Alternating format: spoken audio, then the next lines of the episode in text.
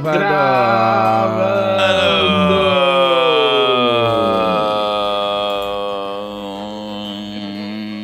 Tá bêbado? Não, Tem certeza?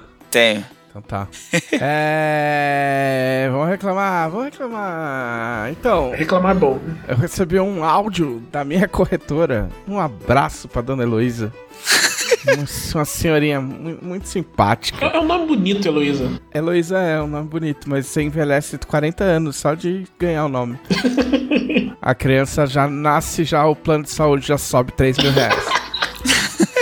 A gente, tem, a gente teve alguns problemas aqui com o nosso vizinho de baixo, que é, um, é um, uma organização. Não, não vou falar qual é, porque senão capaz de estarem procurando onde que é o negócio. Tipo, porque eles já fizeram reforma, já reclamei muito aqui e tal. Então, aí a gente, eu recebi um áudio da, da pessoa responsável, é uma, uma, uma mulher responsável pelas obras da... Eu não sei que ela, caralho que ela faz no lugar. É, mas ela manda, ela resolve, ela lida com essas coisas. Porque trocou antes, era um cara, muito gente boa, um colorado, inclusive. Muito, muito legal. E aí ele saiu e entrou essa mulher aí. Aí depois que você trouxe essa mulher, a gente só teve treta. E aí, eu recebi esse áudio da mulher falando que vai ter uma obra agora até o dia 30. E que é, eles vão deixar um cronograma que eles não deixaram ainda na porta do nosso prédio para que os moradores saibam os horários e que eles vão fazer desse eles vão fazer desse modo burocrático porque eles ficaram muito tristes e muito chateados. Porque da última vez que eles tiveram que arrumar uma coisa que foi um esgoto que tinha estourado, teve denúncias para a prefeitura, entendeu? denúncias descabidas.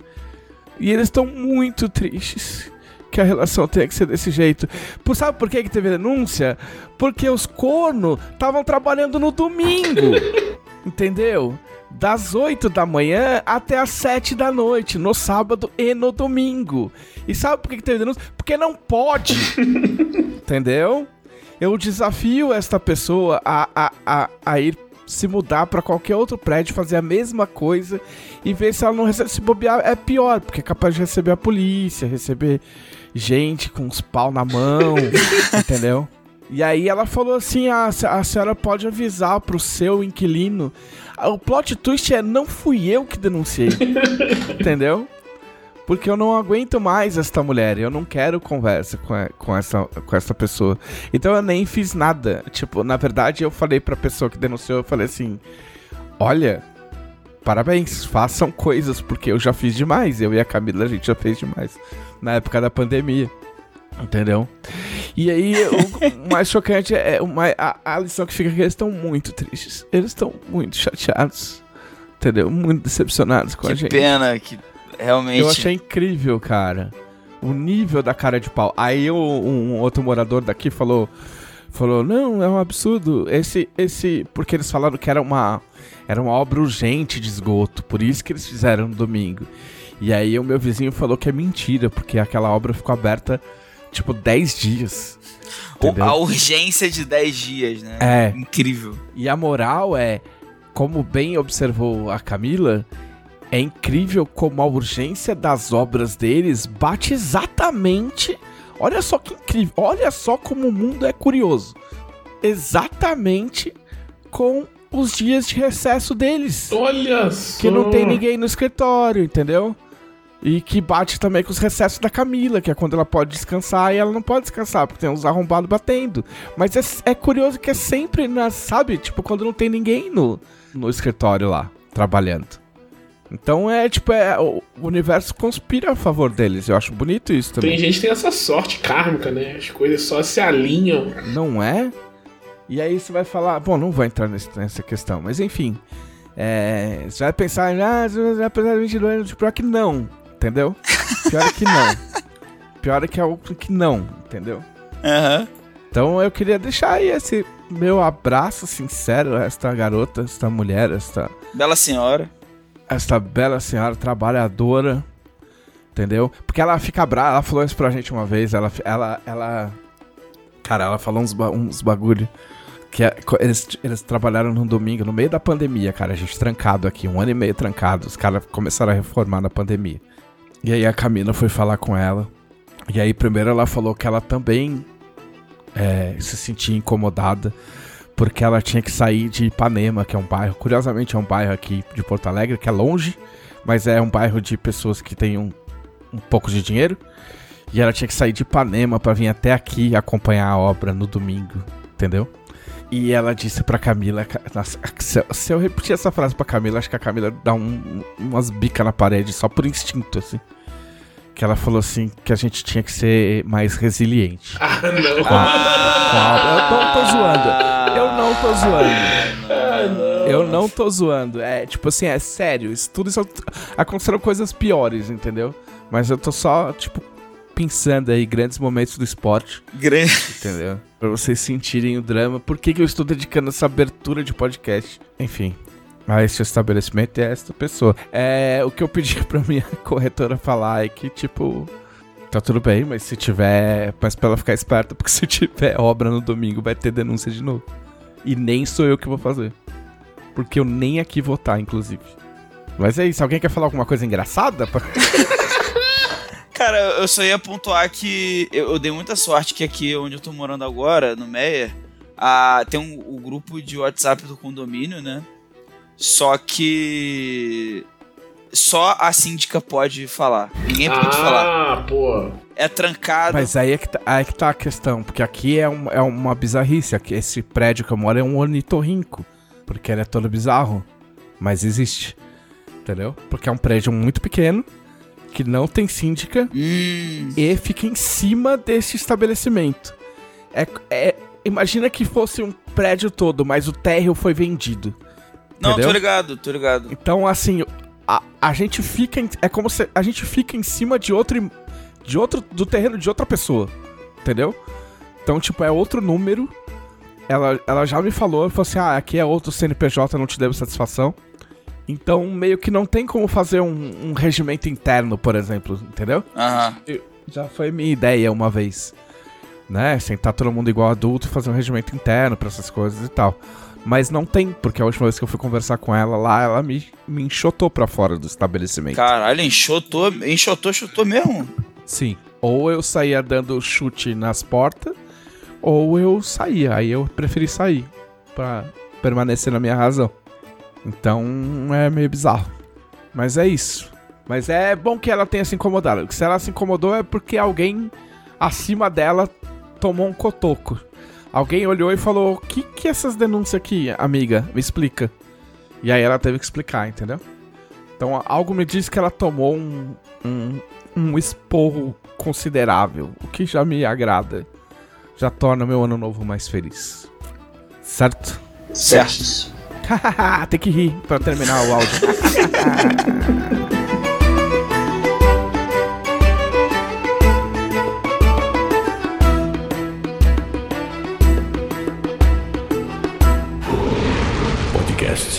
Dragão Brasil.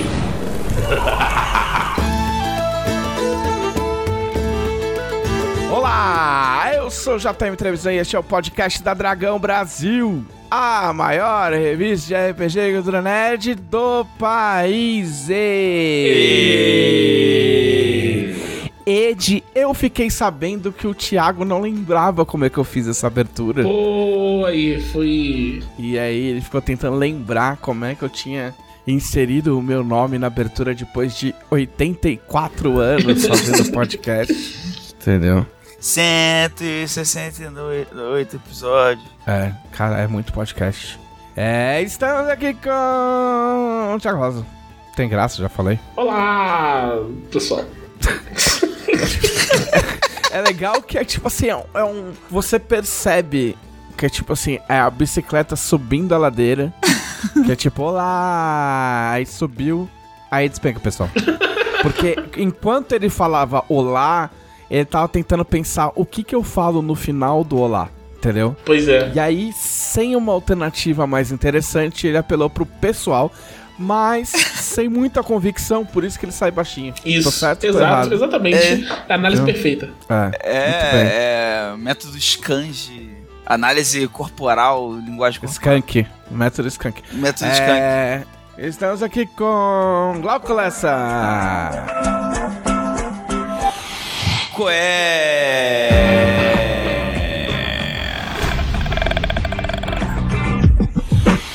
Agora que ele, agora que ele, né, a edição foi, foi, foi, foi louvada. Agora ele fica, ele passa a semana pensando como é que eu posso dar uma matéria-prima ainda mais interessante para o Adonis. Sim, exatamente. Entendeu? Que efeitos ele vai colocar no meu coé? Daqui a pouco ele tá mandando anotações pro Adonis. Adonis, eu ouvi um disco do, do Beach Boys e tem um tratamento vocal que eu gostaria que você tentasse. P- Pedindo dica pro Vitor Luck também. É, Como é que eu posso fazer pra colocar um drive maneiro no meu coé? Isso. Né? Faz a, a- faz a voz sair aqui, né? Do fundo da garganta. Né? É, Fazer exercícios vocais. Um dia eu- um dia eu vou mandar um- um gutural também. Vai sair tipo carioca de boteco. Sim. 5 horas da manhã. Nossa. Aí, malandragem. E aí? Malandragem. Muito bem. Década de, de, de 90 do Rio de Janeiro. Aí, malandragem. Malandragem. Puta, mano, o meu. que- é, eu sempre lembro do meu querido. Ah, não, é, meu, meu querido e principalmente meus queridos existe Mas é que, bastante. tem um, é que tem um jeito de falar que tem um narrador que fala assim, o, o, o Dan Dan. Que eu não sei o nome dele completo, mas os caras chamam ele de Dan Dan. né? Eu acho que é na ESPN ou é no Sport TV. Um dos dois. Que só tem eles dois também. Entendeu? E ele fala: Ô meu querido! Ô meu querido! Tá de brincadeira? E eu, e eu conheci, eu ouvi um cara assim num bar. Entendeu? E é traumatizante. Que traumatizante, é amor. Porque é muito chato, é tipo assim, a, a chatice, tipo, entendeu? Porque tem o, o carioca, normal, carioca, beleza. E aí ele pega a classe chato. Ah, tá. E o, o problema é que o carioca, quando ele pega a classe chato, ele comba muito. entendeu? Porque o carioca, ele é legal, ele pode ser legal, entendeu? Mas se ele pegar a classe chato, comba muito forte. Entendeu? Tem, tem outros estados que combam com outras coisas, mas não vem ao caso, né? Porque afinal de contas a gente não quer causar uma guerra. né? Mas enfim. Ah, vamos então às notícias. Breaking news. A primeira notícia é a Argentina ganhou a Copa do Mundo. Foda-se. Pois é, né? Messi ganhou. Vocês vocês viram um vídeo do pessoal comemorando? Que é daquele maluco puxando o braço dele lá? Tem, não, tem um maluco, tipo, na, na Argentina Ah. mesmo, altos negócios, o maluco quebrou a perna. Cara. bom um semáforo, uma mina que saiu pelada no meio da rua. Sim, tem os caras em cima do obelisco lá. Não ganha, não ganhava o título aí há 36 anos, 34. Mas, cara, é, eu acho que nada barra quando foi o, primeiro. Foi o primeiro da França? Foi o primeiro, não, foi o segundo da França.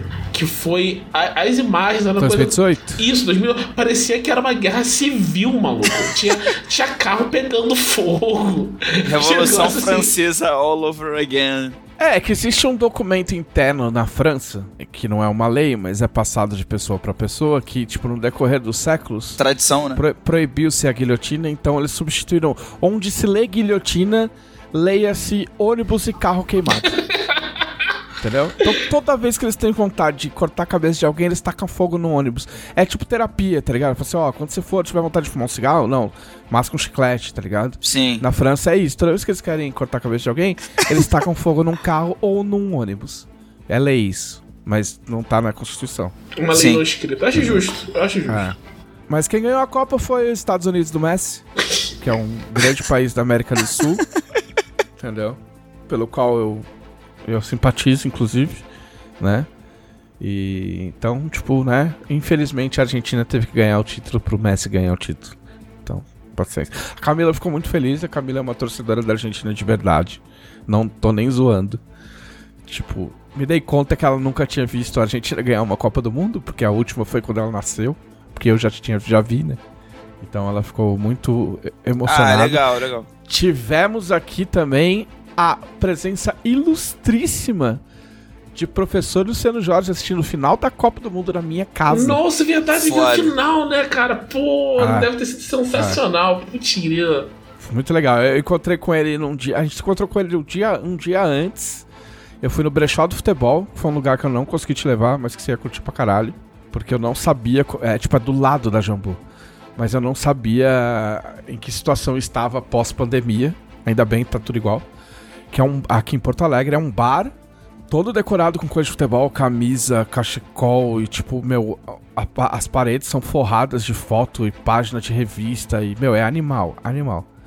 E no andar de cima tem um brechó mesmo, que aí vende um monte de camisa de tudo quanto é lugar. É, antiga, usada, tipo, muito foda. O Luciano comprou uma de uma seleção africana, mas eu não lembro se foi da Argélia, não lembro qual que foi. É, então a gente almoçou lá, viu a disputa de terceiro e quarto, eu, ele e a Camila. Depois à noite a gente foi no Pampa. E aí no, no dia da final ele veio aqui. A gente ficou comendo umas linguiçinhas de air fryer e tomando cerveja e assistindo a final da Copa. Foi muito bacana. Mas é isso, notícia. Eu não aguento mais ver a Argentina. Eu não aguento mais ligar a televisão e ver a Argentina. Ainda bem que agora começou contratação do Vasco. É, começou umas É. notícias mais importantes aí, mais É. relevantes pro futebol. É. Vai ter Mundial de. Clubes agora de 4 em 4 anos, né? Eu vi Vai isso. ter. E vai e ser. aí, quem, quem vai? Essa que é a grande questão, Como é entendeu? que camina quem vai pro Mundial de Clubes? Não, a lógica é. A lógica é. São oito. São. Quanto, seis vagas, eu acho, pra, pra América do Sul. Estão chutando. Então são. É. é não, são seis ou oito. Porque daí é primeiro, e- primeiro e vice da Libertadores. É, é a, é a coisa mais lógica é. a se fazer. Entendeu? E aí talvez sobre alguma coisa, tipo, sei lá, vão fazer um playoff, os caras da Sul-Americana, sei lá eu. A questão, é, a questão é que é em 2025, né? É, Sim. E 2025, pra eles fazerem o número certo, eles vão ter que botar Palmeiras, que já disputou o Mundial, entendeu? Entra Flamengo agora, sei lá como é que eles vão fazer. E aí quando repetir os, tipo, que é, né, que é até normal, é, quando repetir time, não sei qual critério que eles vão usar, ou eles vão inventar um outro critério só, ex- excepcionalmente, pra não botar times que já disputaram o Mundial, Uhum. digamos assim. Mas a questão é que, assim, é. Assim, é o Flamengo esse ano, tem a chance aí. E o pro- no ano que vem, tipo, a- até, até 2024 aí, aproveita quem puder, porque depois o brasileiro não vai ganhar mais porra nenhuma. Que é 32 clubes, mas nem fudendo que o brasileiro É. vai ganhar. difícil. É, mas enfim, só isso dá um podcast inteiro que não, não pode ser o da Dragão. Pois é. Porque eu tenho várias, várias dúvidas e várias respostas. Ah, temos mais notícias? Tem, tem, tem notícia, né? Ô, Thiago? tem, tem o. Eu tenho duas coisas bacanas pra, Ah, pra falar. Uma eu mas é bacana mesmo? Bacana sobre a ótica de quem? Isso é uma coisa, né? Que, Relevante, que, é. que é bom? Pois é. Mas a, a primeira que eu tenho. A primeira notícia que eu estou trazendo é do mangá de um anime já relativamente antigo, que é o Akatsuki no Yona. Que ele tá no. tem no Crunchyroll e tal. E ele tá saindo mangá aqui pela primeira vez. Nunca tinha saído aqui.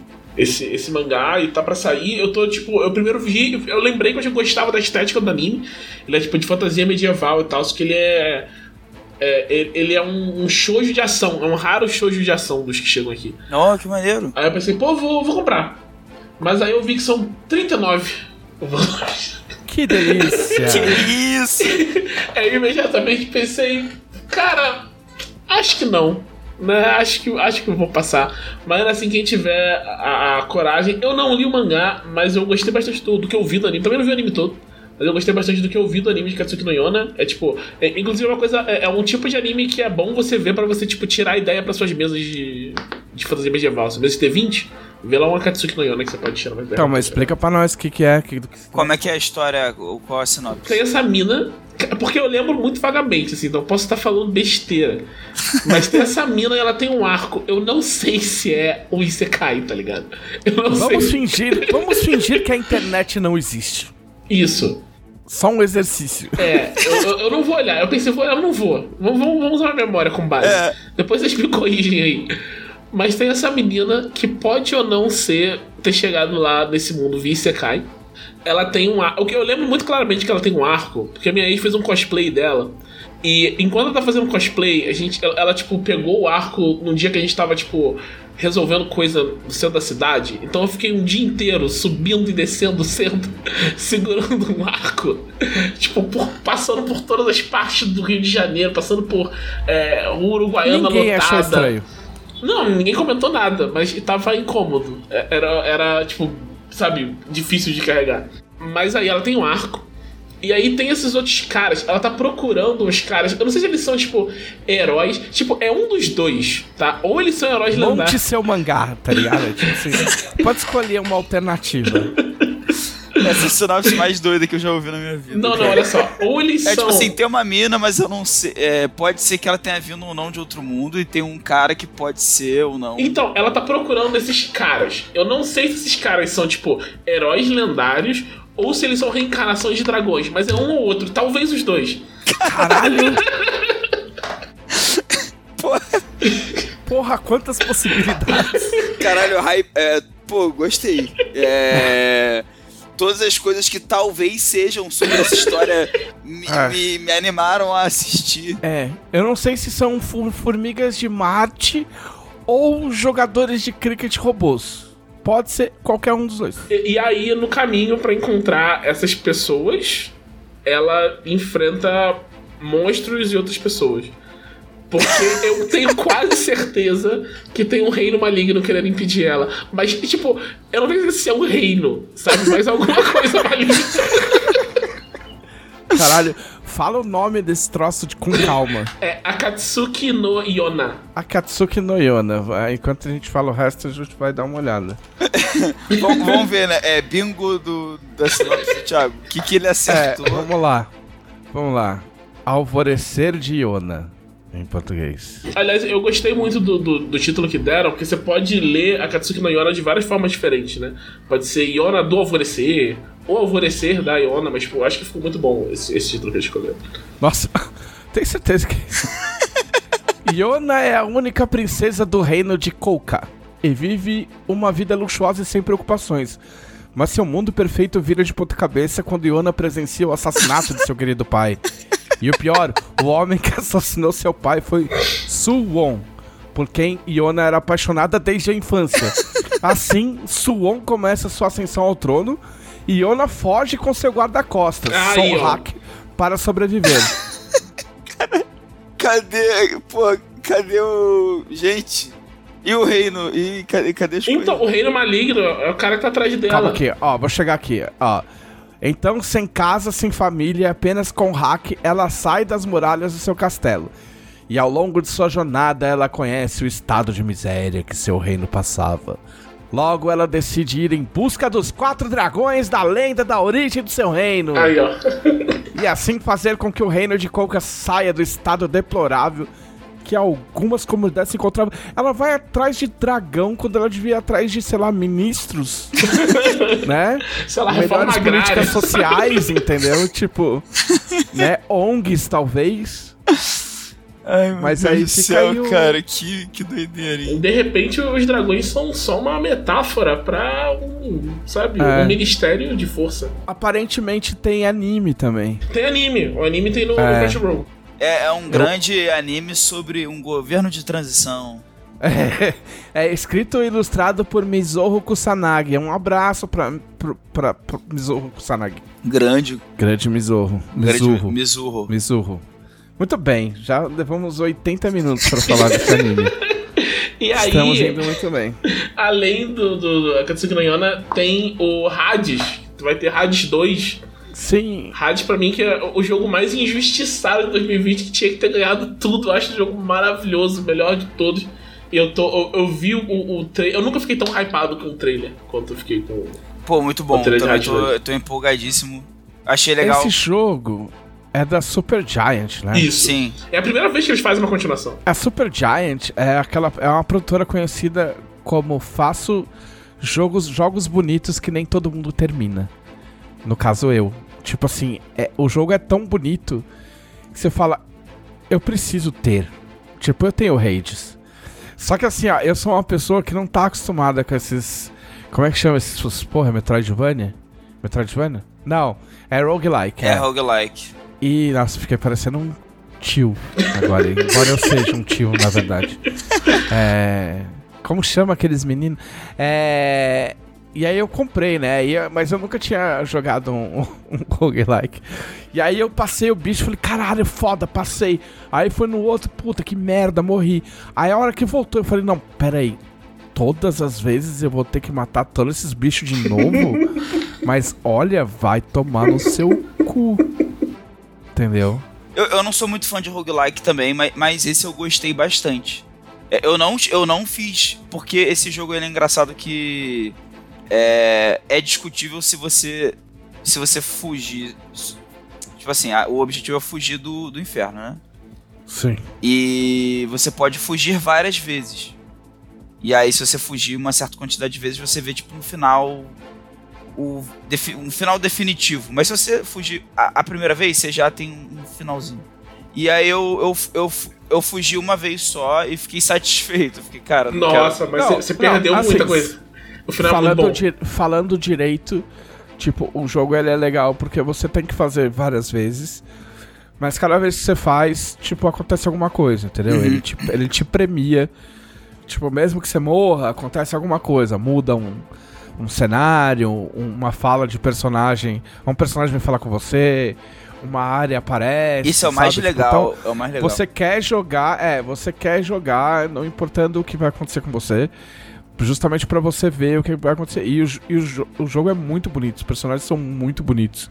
Tipo, são, o design é muito, muito bem feito. A música é muito Então legal. vale muito a bem, é muito boa. vale muito a pena. Inclusive eu vou voltar a jogar. Também anunciaram no Game Awards o, o Death Stranding 2, que eu nem terminei o 1, mas quem se importa, ninguém entendeu mesmo. É. É bom Tipo- que você começa pelo 2. Não precisa- Você não vai entender mesmo. Cara, eu vi- Não, mas você sabe, cara, que é legal. é legal, é legal, é legal. É tipo assim, a história eu não sei, porque tipo também ninguém sabe, porque ninguém entendeu. É, mas o mas ele é contemplativo, tá ligado? Não, a vibe do jogo é bacana, assim. Eu gostei. Tipo, me lembra quando eu era criança e a, a escola pedia 10 livros pra você levar e aí tipo você tem, sei lá, 6 anos e uma mochila do seu tamanho e você bota nas costas. aí tinha que sub, meu, pegar uma subidona pra chegar na escola. Aí você vai se equilibrando. É Death Stranding, cara, não é simulador de de FedEx, é, é simulador de quando você era criança e tinha que levar livro na escola. Cara, é, é, é foda porque eu, eu, eu, eu joguei Death Stranding meio assim, pô, tô, tô entediado já dessas, dessas entregas. Aí chega no final, é, sem spoiler, chega, mas chega no final e tem a história maluca do Kojima lá que tu fica assim, ah, entendi, não, não entendi. É, Aham. E aí, e aí eu falei, tô por satisfeito, não me arrependi de ter jogado, mas não jogaria de novo. Uma segunda vez, né?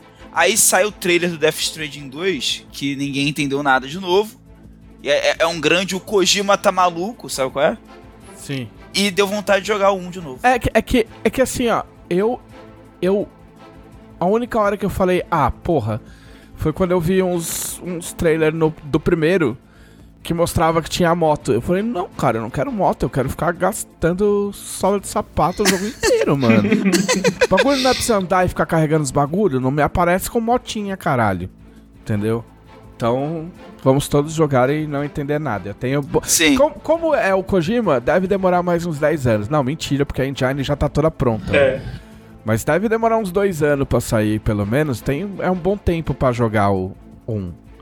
Né? Tem uma, uma coisa sobre o, o Kojima, como eu lembrei, que teve uma notícia também falaram depois do Game Awards. É bem uma notícia, meio que um vazamento, sei lá. Que É. o. Eu esqueci o nome da pessoa, do cara que faz a trilha sonora, que chama a trilha sonora de Dragon Age, alguma coisa. Taylor? Tom Taylor? Tim Taylor? Aham. Deixa eu confirmar aqui que agora vai ficar na minha cabeça. É Tom. Não, Tom Taylor é um escritor de quadrinhos. Ah, a história maluca do mangá você não quis confirmar, mas o nome desse maluco você o quer. nome do cara. Como é que é o nome dele, cara? Inventa o nome aí, pô. Tu... É. Enfim, esse cara do Dragon Age, não achei. É, o, o cara que fazia a, a coisa do Dragon Age, ele foi, tipo, parece que ele não vai fazer o Dragon Age Dread Wolf. E ele, tipo, a- algum portal de notícias falou assim: Ah, o Hans Zimmer vai fazer a trilha sonora do Dragon Ah, Age Dread trilha Wolf. E esse cara, esse cara deu RT. E aí todo mundo pensou, porra, se esse maluco tá falando, deve ser verdade. E ele apagou depois. Ah, Então ficou nessa, mas eu fui ver que, tipo, o Hans Zimmer nunca fez trilha de videogame. Mas o, ele chegou muito perto de fazer a trilha do Metal Gear 2. Que o- Caralho. O, Kojima queria muito que ele fizesse. Eu acho que chegou a ter, tipo, algum, algum protótipo de música feito pelo, Ah. pelo Hans Zimmer, mas no final das contas faltou dinheiro. Ainda bem que ele não fez, porque o tema principal do Metal Gear 2 é um, é um das, dos meus temas preferidos, assim. Junto com o tema do Dragon Quest. De, do, de qual é Dragon Quest? De todos. É o tema principal do menu. ah, tipo, aquele, quando começa o aquele jogo. mesmo. Sim, que é sim. tipo uma fanfarra, assim. Aquele bagulho é a coisa mais foda. Tipo, você, meu, você bota aquilo tocando o dia inteiro na sua casa, você sai pulando, tipo, 24 horas, tá ligado? é tipo. Ah, eu vou deixar pra falar na hora que eu for falar. Mas enfim, notícias tem mais. É, é isso. Notícias da editora: as entregas de Ordem Paranormal estão acontecendo. Não há nada de paranormal nas entregas de Ordem Paranormal, elas estão acontecendo. Se você ainda não recebeu, tenha calma, você vai receber. Você vai ficar feliz. E matando monstros do capeta. Os monstros do capeta também vão bater em você, talvez vai bater é, mas não vamos falar de coisa triste, porque se você começar a falar da força dos monstros do capeta que batem nos outros, aí as pessoas vão ficar tristes. É, não fiquem tristes. Muito bem.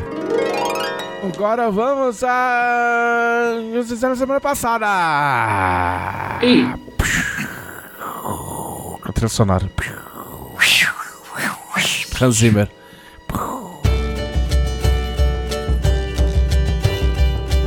É, o que que eu fiz? Então, eu vou conversar do final, porque eu não tinha nem anotado isso, mas eu vou falar. Ontem, eu comprei God of War, né? Lógico. Olha aí. Então, eu vou falar meio segundo de God of War e é pra falar mal. De quem foi a ideia de enfiar uns puzzles no começo do jogo? Eu não quero puzzle. Eu quero conversinha de pai e filho e porrada nos outros. Enfiaram uns puzzles de, de água nessa porra. Mas que me o, irritou. o primeiro tinha puzzle também.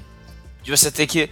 Uma logo de cara. Super logo de cara, não, mas tinha ao longo Então, do jogo. De você ter que mirar o- o machado nos lugares. Não, mas eu achei o timing meio errado. Tudo bem. Mas, o jo- mas eu já sei que o jogo é legal. E eu tô gostando do jogo. Mas isso aí foi muito tipo. Caralho, agora que eu vou sair de barquinho, mano. Vai ser da hora. Vou chegar uns bagulho louco. Ah não, puzzle. Ah não, puzzle. Droga, puzzle. Enfim. Fica aí o aviso pro seu God of War. Trata de se orientar, hein. É, mas enfim, aí eu pensei, porra, vou jogar God of War. Aí eu falei, puta, e se eu olhar as promoção da PSN? Aí eu fui olhar as promoção, aí eu vi um jogo e eu descobri que eu já tinha ele porque eu assino aquela PSN fodona. Sim. A Plays Deluxe. E aí eu fui jogar Locoroco. Ou Locoroco. Ah, eu, ba eu ba- cheguei a baixar também. Mas eu não joguei, não. Eu jogava essa porra no PSP. E esse jogo é muito da hora. E a trilha sonora dele é muito boa. Porque, tipo assim, a trilha, a trilha sonora. Eu tava até lendo o, o, produtor, como é que ele fez. Ele falou que ele achava que os jogos. Isso, esse jogo é de 2006, tá? Só pra vocês se orientarem. É.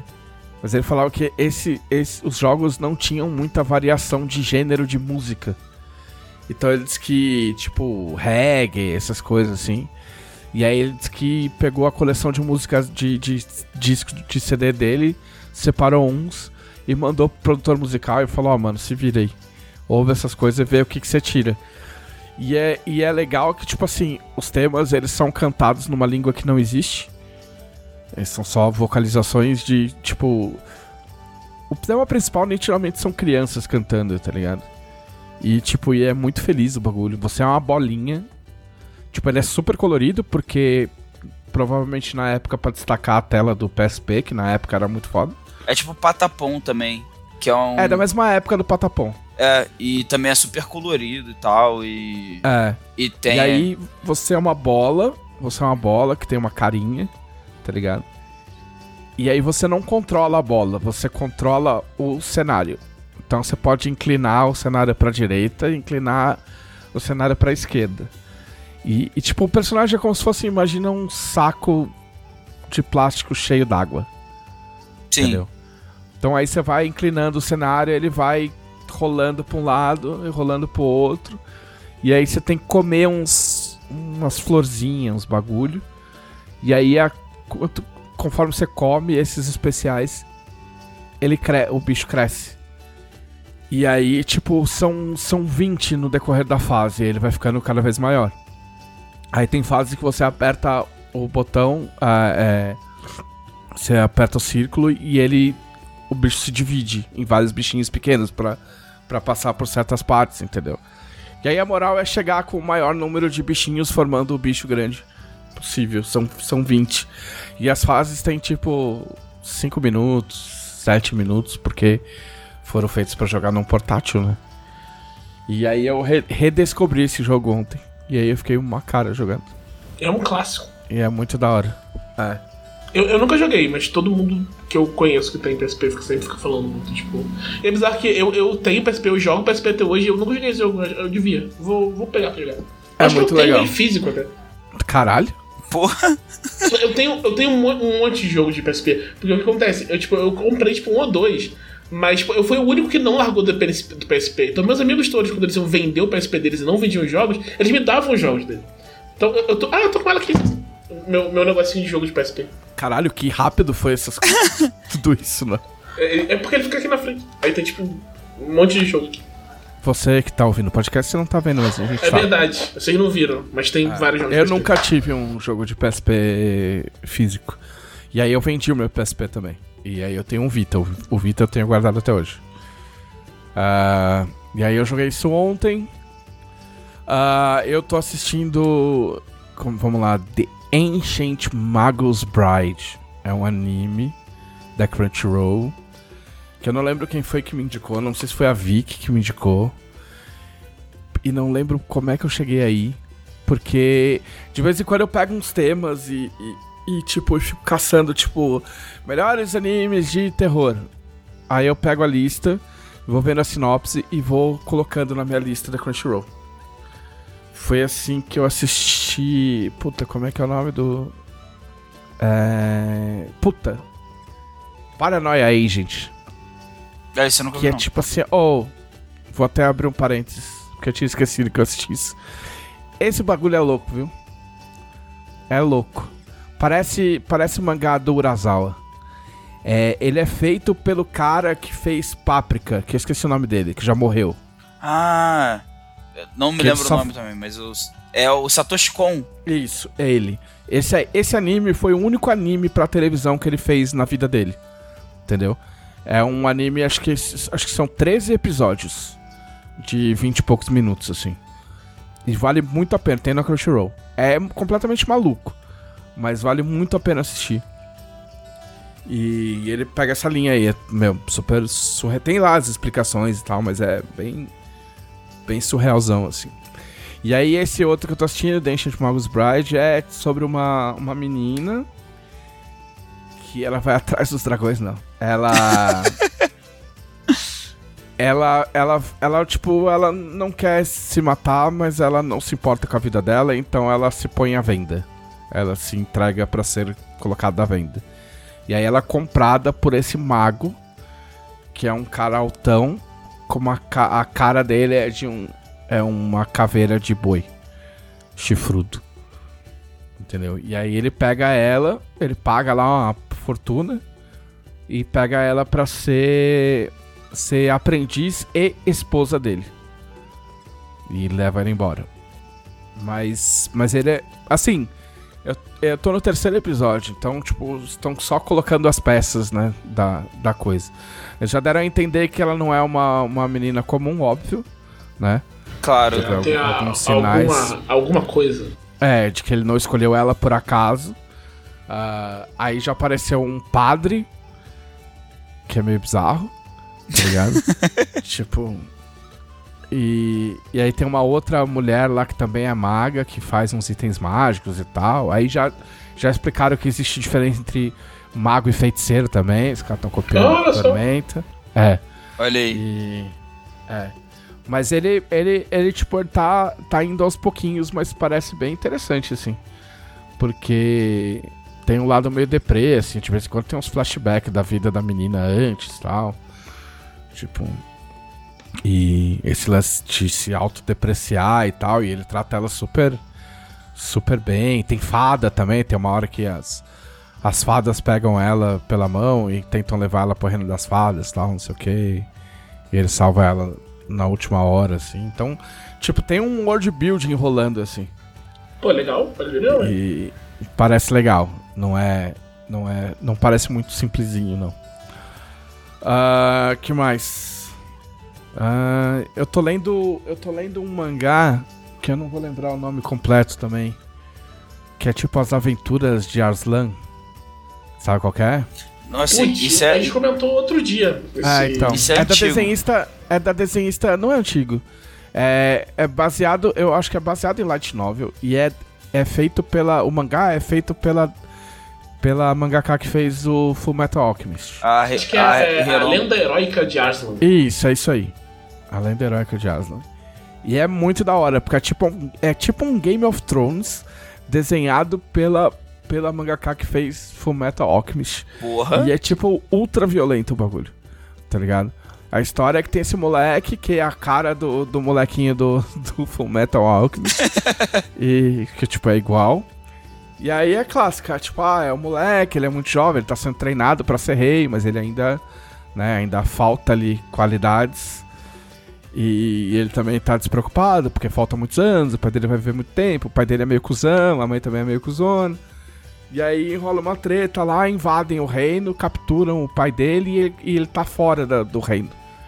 E aí, tipo, tem um cara que é tipo um, um cara da guarda, que tinha sido expulso da guarda pelo pai dele, por isso que ele escapou da treta. E aí fica do lado dele.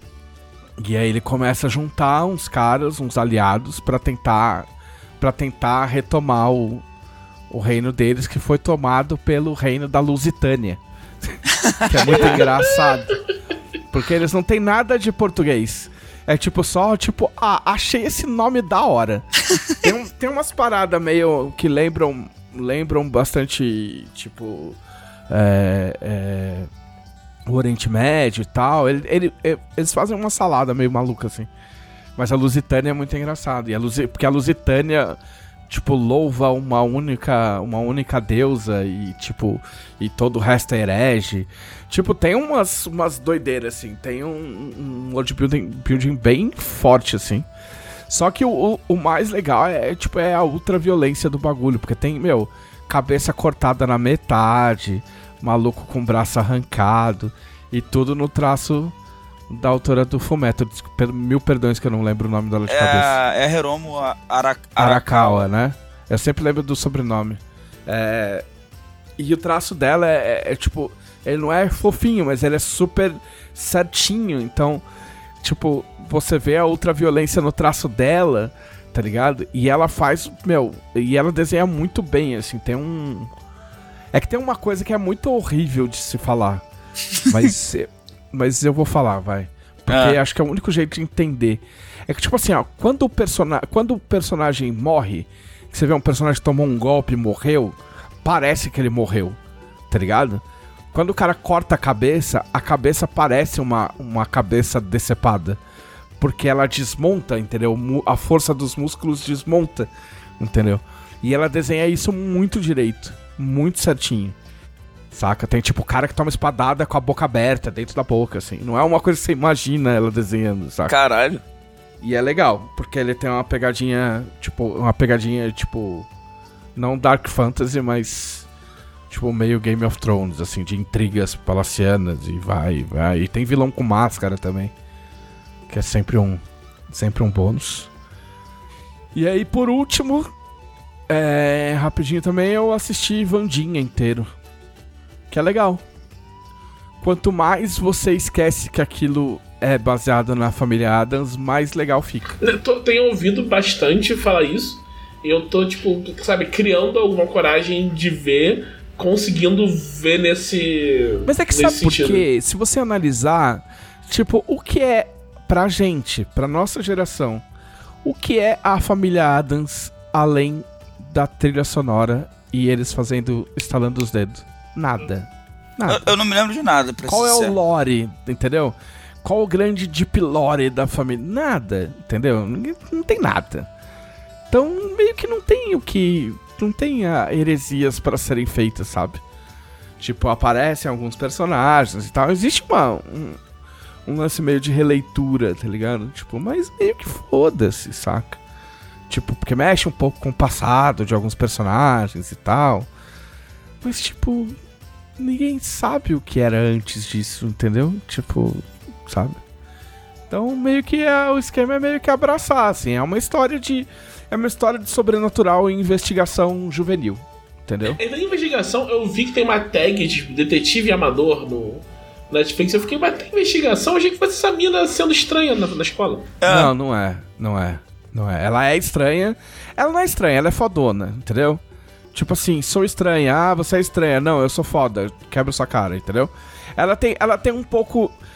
Tipo, se a gente pode falar aqui em, em, em portas fechadas desse, desse meio mal de tipo de a gente precisa deixar ela muito foda o tempo todo. Entendeu? Porque. Porque sim, entendeu? Que eu acho que não precisava. Saca? Tipo, a personagem ela não precisa. Não é, não, não, não, não é essa besteira de falar, ah, é Mary Sue, não é isso, tá ligado? Mas você não precisa fazer. Tipo assim, ó, por exemplo, tem uma cena. Por exemplo, ela luta esgrima. Que é uma coisa que o, a mãe dela fazia, o pai dela faz, blá blá blá. Ok, eu acho que tá dentro do conceito. Mas tem uma hora, uma hora que chega uns bully lá e ela dá uns golpes de karatê e dá um pau nos caras. Precisava? Eu acho que não. Entendeu? Ela precisava apanhar? Não. Eu acho que ela podia, tipo, superar os caras de um outro jeito, tá ligado? Tipo assim. Tipo, o cara não precisa saber nadar, tirar arco e flecha, dar cambalhota, cantar, entendeu? Então, e tem um pouqui, pouquinho, bem pouquinho disso, assim, que eu acho que não precisava. Tipo. É. Mas o rolê é um pouco esse. Ela começa sendo a mina estranha e depois passa logo, porque ela, na verdade, a história do negócio é que ela vai estudar, é, tipo, ela estudava num colégio e ela faz um negócio lá, né? É, e ela é expulsa do colégio. E aí eu, os pais dela colocam ela no colégio que eles estudaram, que é um colégio para crianças estranhas. Que na verdade, tipo assim, crianças que são alguma raça de fantasia. Então, tem sereia, tem lobisomem, tem.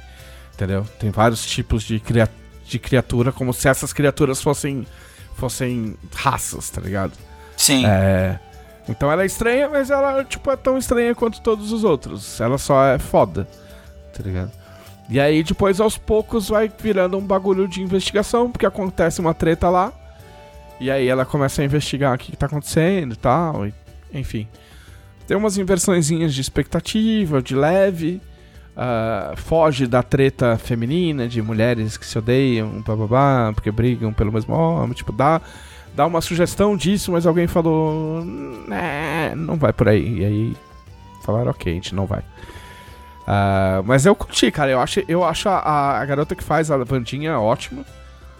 É, inclusive, ela tem 20 anos. Nossa. É, ela tem 20 anos. A, a amiga dela, que, que faz a companheira de quarto dela, que é uma lobisomem, é, também tem 20 anos. Então, tipo, é todo mundo super adulto. É, mas eu achei, eu achei ela muito boa, cara. É tipo assim, é o, o conceito de sucesso na carreira é: eu acho que ela vai aparecer em algum filme da Marvel em breve. É, é. Porque eu achei ela muito. é, acho que é Jenny Ortega o nome dela. Isso. É. Eu achei ela muito boa. Ah, E é legal, é estranho porque ela é filmada pelo Tim Burton, né? Mas ela tem cara de tipo. filmada pelo assistente do Tim Burton. Não porque seja ruim, mas é que não tem uma mão pesada, tá ligado? Tipo. É. Tipo. O Tim Burton, ele. Eu, eu nunca vi o Tim Burton dirigir nada sem pesar a mão, tá ligado? Sem ficar muito escancarado, tipo, ok, isso é muito Tim Burton, saca?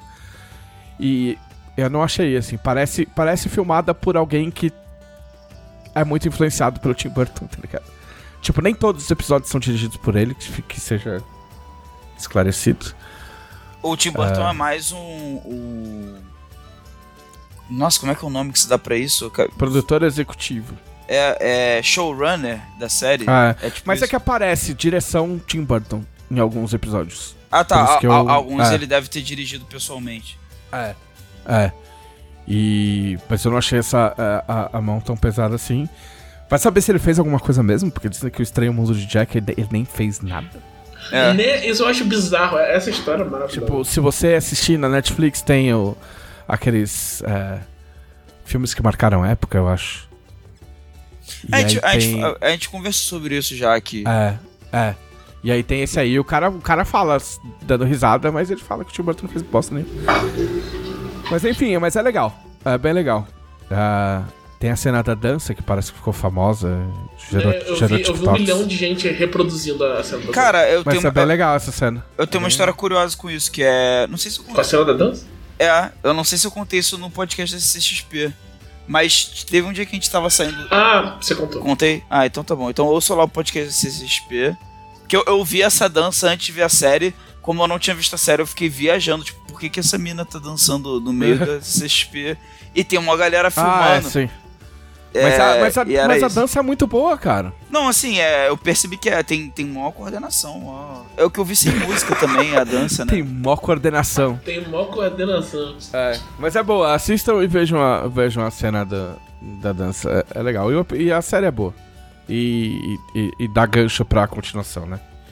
E aí, acho que é isso que eu fiz. Eu, eu, eu não falei, é, tipo, faz tempo já que chegou o meu cockpit. Eu já montei meu cockpit, já joguei. Mas eu vou deixar isso pra depois das férias, provavelmente. Você vai ter jogado mais e vai ter muito mais. Muitos quilômetros de, de, de estrada. Muitos quilômetros rodados.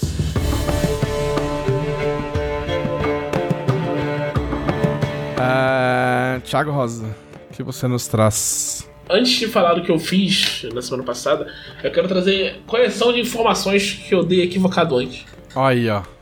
Eu fui olhar aqui, o Hans Zimmer fez um monte de videogame, tá ligado? Ele fez Medal of Honor. Medal of Honor. Não. O Thiago, Não. hoje, Mas, ó, o Thiago hoje tá demais. Olha só, vamos, vamos ver. Essa é a ordem. Eu vou começar. O primeiro, pra começar, o primeiro videogame que ele fez foi em 1996. Caralho. Que foi um videogame Rei Leão. Ah, ok. Ah, é. Faz todo sentido. Ah, mas é. aí não pegaram do filme, será? Não sei. Mas Não, mas deve- ele deve ter feito em Tudo bem. polifônico pro jogo e tal. Não... A gente não Aí- pode ser tão rígido, senão a gente não sai daqui. Aí tem é, o Piratas do Caribe Dead Man's Chest, de 2006, que ele fez também. Ok. Mas esse é do O filme. jo- Aí eu posso É. falar. O jogo dos Simpsons de 2007, mas aí também é, é, É. é música de Até agora ele não fez nenhum, então. E, e aí vem Call of Duty Modern Warfare 2. Aí, Caralho, ó. do nada. Call of Duty, brother. Aí, ó. Sim, porque esse aí é, é, tipo, é muito feito estilo blockbuster. É, o, jo- o jogo parece. O jogo parece. Se eu me um lembro bem, esse jogo, você começa com um personagem, e aí você joga tal, blá blá blá. Aí acontece uma porra de uma bomba atômica e teu personagem morre. Jesus. Não é nesse jogo que tem o F? Não, É, não, não, o F não. é mais recente. O. Não, é. Esse aí a, seu personagem morre e aí você joga com outro cara. A parada Uhum. bomba atômica é no primeiro Modern Warfare, eu acho. Não, não é no segundo? Não, é, é no primeiro. E aí, no segundo, o jogo começa. Foi até polêmico na época, não sei se já tiraram isso. Ah, o No Russian? Não é No Russian. O 2 o, o dois começa com vo- você controlando o terrorista que entra no aeroporto fuzilando Então, é geral. o No Russian. Então, mas não a tem. hora que você sai, a hora que, a hora que o personagem sai, tipo, ele vira pros outros personagens e fala assim, ah, remember, no Russian. Que é pra eles não falarem em russo, Isso, tá é. ligado? Porque eles estão fazendo um ataque pra que achem que é que é os Estados Unidos, sei lá eu. Mas, o, mas a bomba atômica eu acho que é do primeiro. Que nem é no É mesmo? Nem é no começo do jogo, é mais pro. mais pro. pra depois. Então tá bom, ele tá me corrigindo ao vivo. Eu não é, não, eu achei que era. Eu, eu confundi então. Mas esse aí, tipo, não, mas esse aí do No Russian é foda, porque, tipo assim, você tem que sair dando tiro na galera, tipo, no É, aeroporto, eu acho. E aí eu não atirei ninguém, foda-se, eu sabia que o jogo ia continuar mesmo. Foi muito. É, isso aí foi muito. Na época foi muito polêmico. Porque foi basicamente assim, ah, é tipo GTA, só que faz. Só que no GTA você faz isso, é meio. Foda-se. Não faz parte da história do jogo isso. É, assim, o jogo não te obriga a atirar em ninguém. É, não. Tipo, você tá, inf- tá lá infiltrado, eu acho, sei lá, eu não lembro. É, Mas, enfim, eu não, eu não atirei ninguém, que se foda. Mas fala aí. Depois do Modern Warfare, ele fez o Spyro's Adventure, um Caralho. jogo de Spyro, é. Que esse caso tá listado como Main Teams By, então acho que tipo, ele de fato fez os, os temas do jogo. Aí o, o Lego Piratas do Caribe, que ele só tipo, tá usando música do filme. O Crysis 2. Eu nunca joguei Crysis, mas. Eu joguei bem pouco. Aí tem mais os jogos Skylanders que tem alguma coisa a ver com o Spyro. O jogo de Man of Steel, que acho que é reaproveitando coisa do filme. E. Aí eu acho que tipo, o FIFA 19 tem coisa dele. Caralho. o, o- um Lego Batman, outro Skylanders e Beyond Two Souls. Então, tipo, os jogos Ah, tipo, então é- originais A Beyond Two Souls e o, e o Call of Duty. é Beyond Two Souls, o Crysis 2 e o, Ah, é. o Call of Duty. São os jogos que, tipo, de realmente usaram a música do, do Hans Zimmer. E, tipo, achei assim.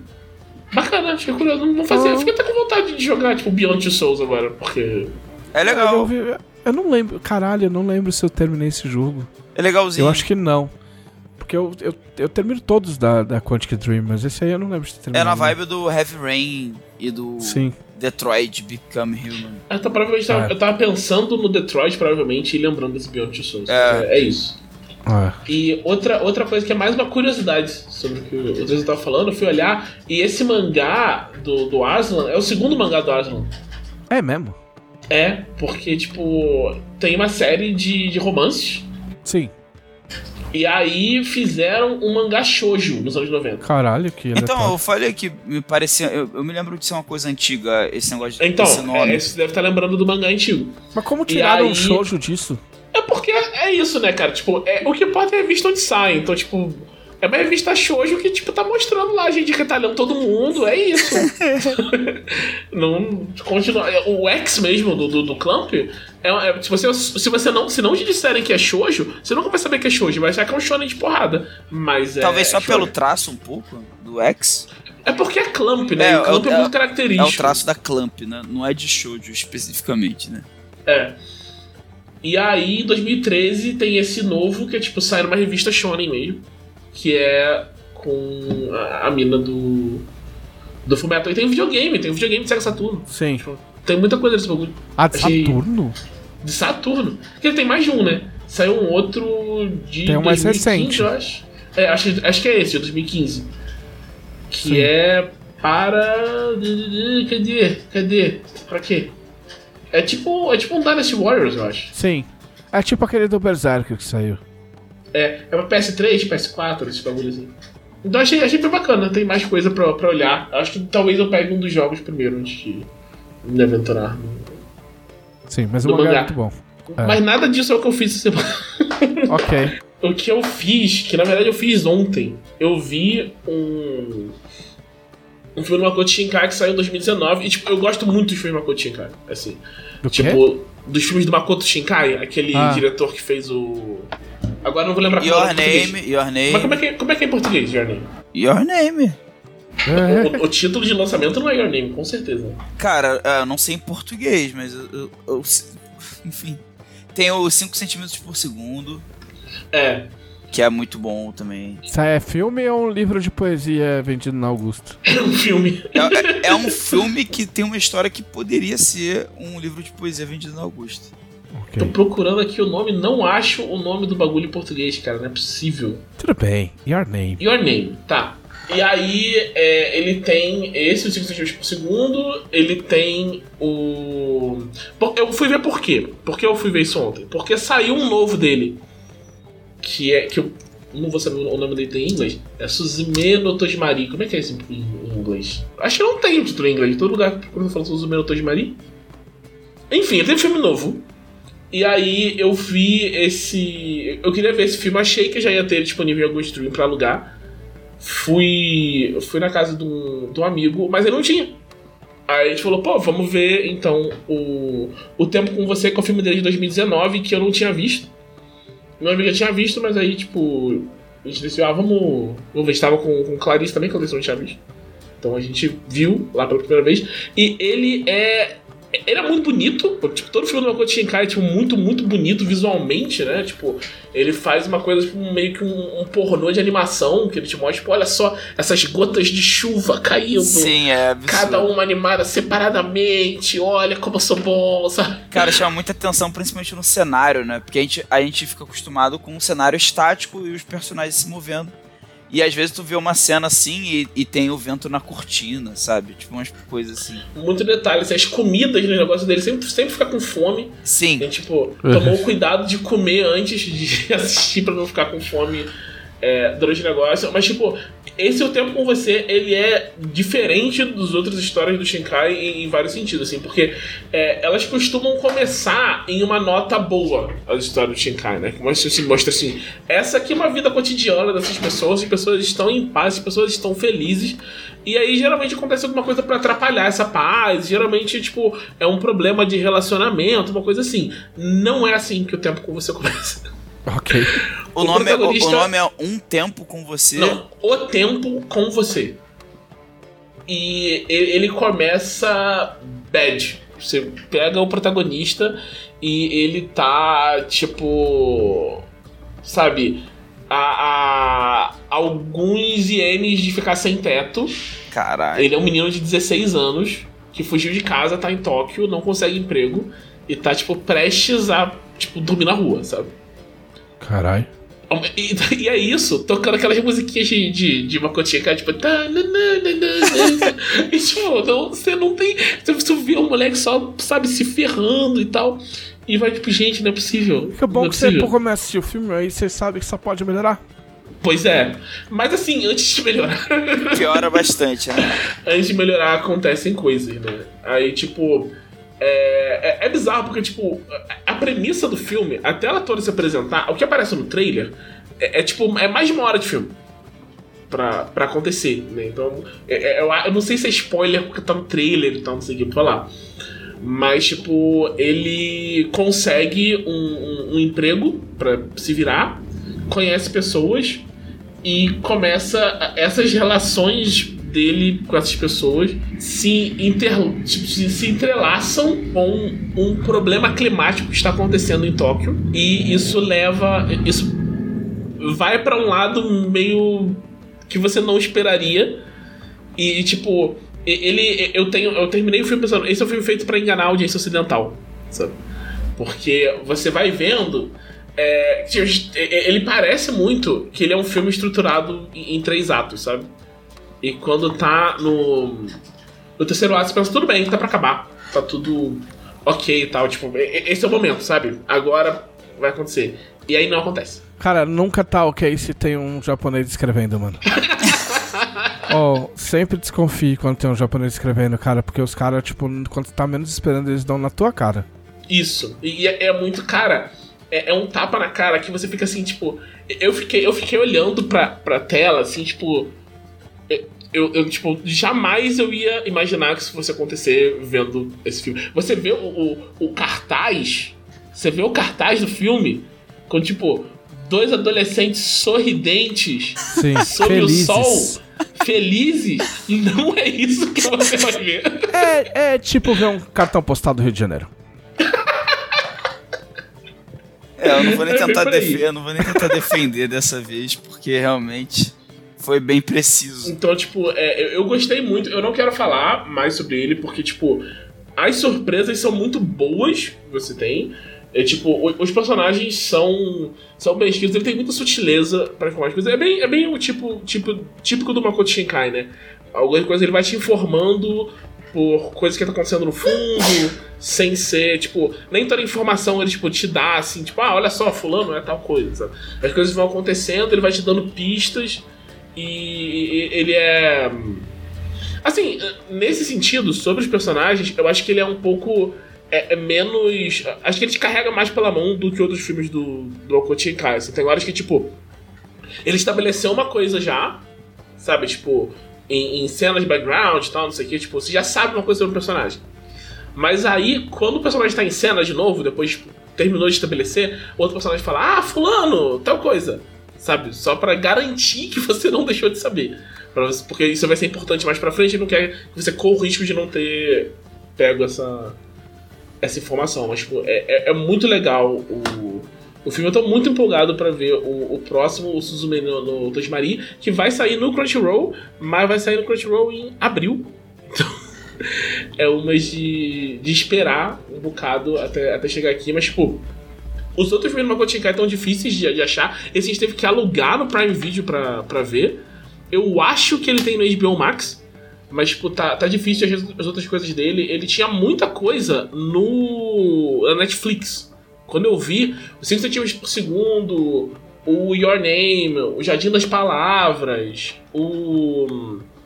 Tem um, um muito legal dele que é, é de Mecha, que é tipo ecos de umas vozes de um lugar, de, estrela distante. Vozes de uma estrela distante.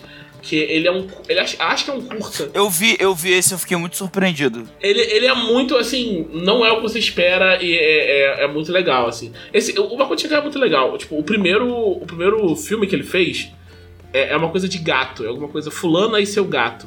É. E é um videozinho de 5 minutos que ele fez todo sozinho, gravou em CD-ROM e ele ia nos estúdios, tipo, olha só o que eu fiz. E entregando CD-ROM. Pô, Até maneiro. uma hora que alguém contratou ele e tal, não sei o quê. Tipo, ele tem uma visão muito específica de como ele faz. Eu, gosto muito de ver coisa dele. Eu gosto Ele- de coisa tipo diretor que sabe o que tá fazendo, sabe? Ele vai fazer 50 anos dia 9 de fevereiro. Olha só. Eu fui ver só pra ver se ele não é mais novo que eu. Eu achava que ele era mais novo até. Porque você tá me achando velho? não.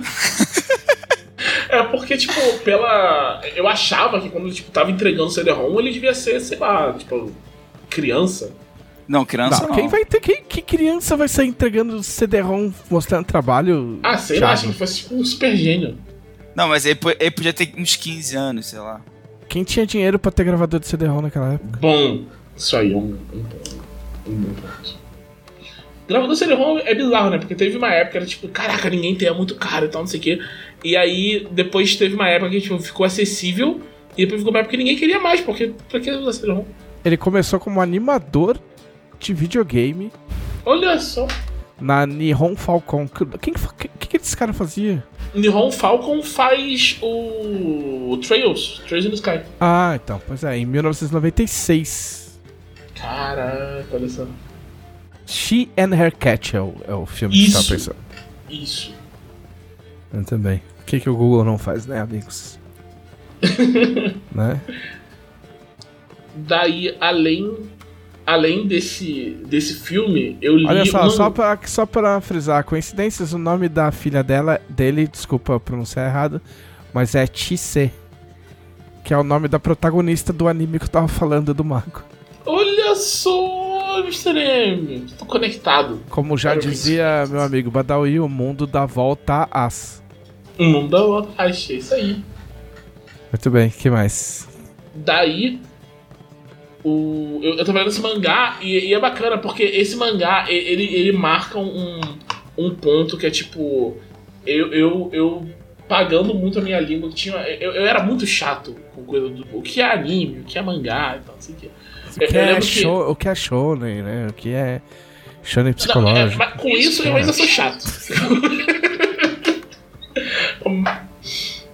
mas, tipo, eu lembro que inclusive foi uma hora que o, uma época que o televisor falou: olha só, não, mas tipo, tal coisa é, é mangá porque tem coisa, tipo, certificado, tal, não sei o que. Eu pensei, pô, acho que eu tô errado. Porque pra mim, pra É. mim, eu pensava que, tipo, mangá era só se era feito no Japão por japonês. Sim. E anime era só ser feito no Japão por japonês. Eu não penso mais assim. Mas você precisa saber, antigamente, quando a gente promovia Holy Avenger, por exemplo, a gente não falava que era mangá. Uhum. A gente falava que era. Tipo, eu não lembro que a gente falava que era. Uma HQ, né? Um quadrinho. É um quadrinho inspirado nos mangás. blá, blá. Hoje em dia a gente fala que é mangá. Mas na época a gente tinha esse cuidado porque. Porque acho que o Caçaro também não via desse jeito. É, o Caça... eu, eu me E- lembro do Caçaro contando essa história, que ele não É. gostava de chamar de mangá também, até. Não, então, aí eu, a gente não chamava de mangá até porque o pessoal pegava no pé, existia muita chatice é, quanto a isso, não era só o Thiago. até que, até que o Caçaro recebeu uma honraria do governo japonês por causa da Holy Avenger. Então, tipo, aí foi decidido que, bom, se. se, o, se o, porque o, o, o governo japonês tem um prêmio pra mangás produzidos fora do Japão. Porque eles, pelo, ou pelo menos, né, tinha naquela, naquela administração, ah, tinha essa, essa preocupação de, de espalhar o mangá pelo mundo. Não que precisa fazer muito, mas, tipo, esse orgulho de ver a arte deles, tipo, disseminada no resto do planeta, né? Uma coisa uma coisa legal. Então, pra eles era muito interessante chamar o que quer que seja feito em qualquer lugar do planeta de mangá, se for feito dentro desse estilo. Não interessa se foi feito nas Filipinas, no Brasil, na Itália, né? Então, se eles se, se eles nos dão essa permissão, então é tudo mangá. É isso aí. In- Inclusive, hoje em dia eu falo que eu tenho mangá. Se você for lá na loja da, Olha da. Clarice, tem um, um mangá que a gente fez e eu digo é mangá. Olha aí, o plot twist. Plot twist. Eu- li alguns mangás esse, esse ano e tal, mas o que eu mais gostei é esse, que não é um mangá escrito por, por japoneses, é, o- é o. É o. é- eu não sei se. Vou falar Radiante, porque escreve Radiant. Ok, sim. Mas, tipo, o cara é, é francês, então eu acho que não é pra ser Radiant, sabe? Radiance. Então, É, eu vou Radiante. dizer. É, Ra- Radiante. Radiante. Radiante. Radiante. que é do, do Tony Valente, que é. O cara chama Tony Valente, mano. Cara mó italiano. Nada nesse cara é francês, mano. Pois é, né? E ele fez esse, esse mangá, que tipo, eu acho Tony, bacana. Va- Tony Valente é nome de protagonista de mangá, pelo amor de Deus. É nome de protagonista de mangá, com certeza. Nome de protagonista de mangá escrito por japonês mesmo. Mangá era Shonen Ah. Jump, sabe? É, Tipo, o, o, o Bad Boy número um da escola, Tony Valente. nossa, demais. E aí ele. Ele faz. Tipo, é, é muito bizarro porque o, o primeiro. O primeiro volume parece que ele tá um pouquinho perdido, assim. Parece que tá querendo misturar muitas coisas que ele não, não sabe muito qual é do rolê, sabe? Eu dei uma folhada no primeiro, no primeiro e segundo episódio.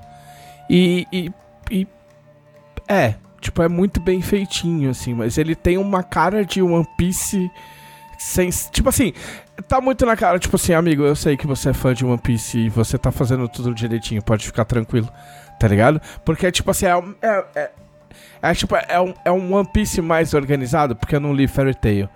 Mas é tipo, parece um One Piece mais.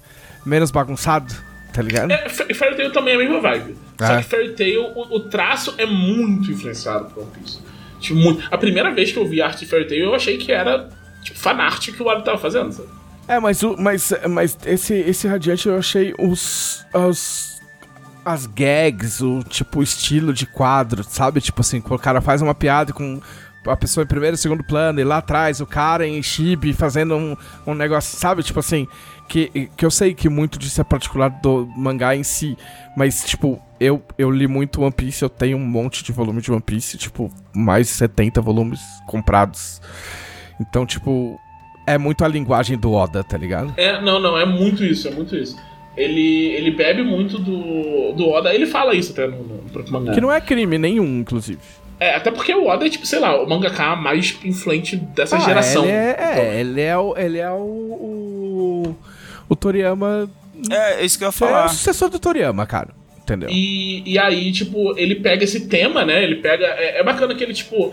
É- eu gosto, acho a ideia muito que ele tá fazendo é que, tipo, ele, ele é europeu, né? Então tá pegando uma ideia muito europeia, que, tipo, são essa coisa, tipo, é um país com uma estética europeia com, tipo, magos nesse estilo de fantasia que vem de, de tradição europeia. E dá- dando um twist de, de mangá em cima deles, né? Então, e, e, mas, e tudo isso com a, a- filtrado através dessa percepção dele, porque, tipo, é, não é qualquer um que pode ser mago nessa, nessa história, né? Você tem esses- essas coisas que. é, eu esqueci o nome do, do bicho. Tem os bichos. Sim, tem bicho. pode, pode falar, bicho. É. Tem os bichos. Quando o bicho aparece, é, se ele encosta em uma pessoa, você morre. Se o bicho encosta em você, você morre. Mas tem uma chance de, sei lá, menos de 1% de você não morrer e você, em vez de ser infectado. Aí acontece uma coisa com você, tipo, pode ser uma coisa mental, sabe? Você pode tipo, desenvolver um tique de fala, por exemplo. Ou você pode crescer chifre. Sabe? É uma coisa que acontece contigo. E, e quando isso acontece, você pode encostar nos caras e você pode aprender magia. Aham. Todos os Ok. infectados. Nem todo infectado é mago, mas todo mago É um infectado. É. E aí alguns desses magos decidem caçar esses monstros. Pra não acontecer mais isso. Pra, é, pra tipo, proteger as outras pessoas. Só que todo mundo tem muito medo dos infectados porque, tipo, eles têm relação com os bichos e tal, não sei o quê. Então tem toda uma coisa de preconceito em cima disso. Tipo, uma coisa meio X-Men, sabe? De você Sim. protege o mundo que te odeia e tal. Sim.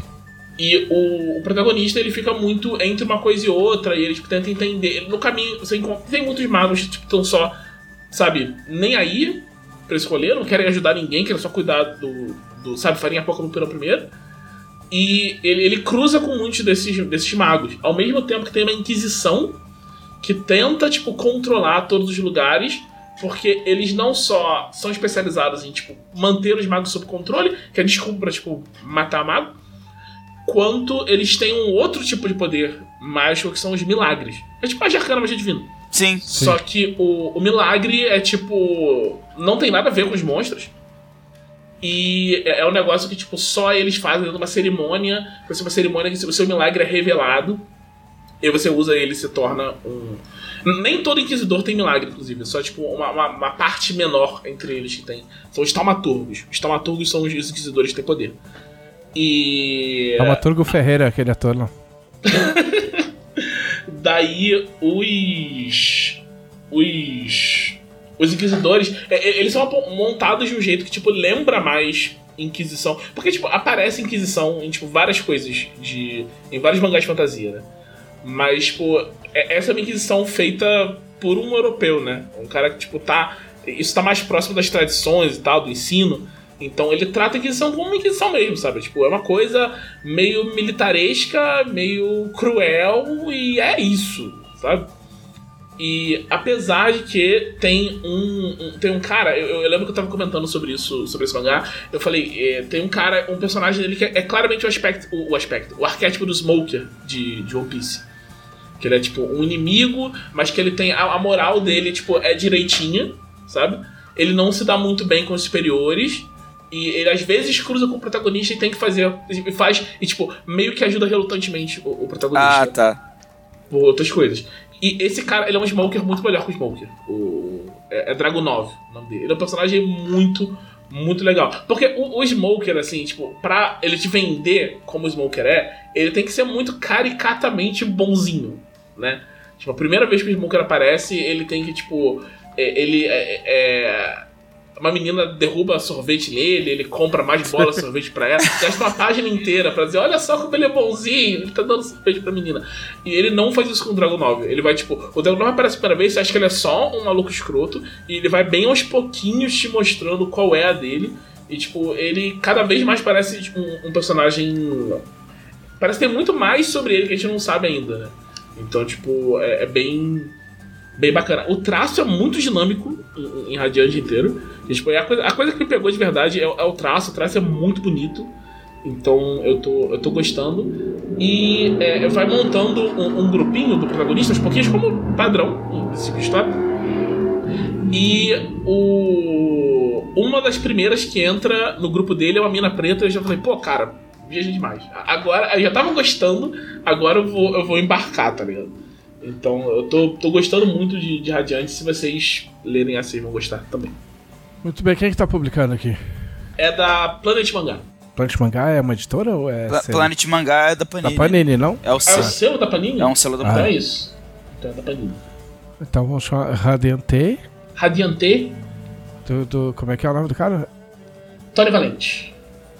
Tony Valente. Tonê Valente. A- abraço pro Merci, Tony Valente. merci beaucoup. Merci beaucoup. Merci Tony. beaucoup. Entendeu? Vamos ver, vamos ver a cara. Capelete. Eu quero Ca- ver a cara. Capelete não, mano. Capelete é italiano, caralho. É, é italiano? Lógico. Caraca, brother. Se, meu, comida francesa tem, tipo, ou creme de leite ou, ou caramujo. Omelete do fromage. Não é? Uma parada assim. Omelete. É, queijo, queijo, Como é que é creme o- de leite. Aquele meme do Dexter. Que ele fica falando francês pras meninas. Caralho, ô, não queira saber, eu não quero, eu não que, eu queria não ter olhado a idade desse filho da puta aí, Quantos anos ele tem? do Tony Valente. Quantos anos você tem? Eu tenho 36. Ah, então você ainda é mais novo. Ah, tenho- graças a Deus. Ele tem 38, mano. Caraca. ele é de maluco. 84. Nossa.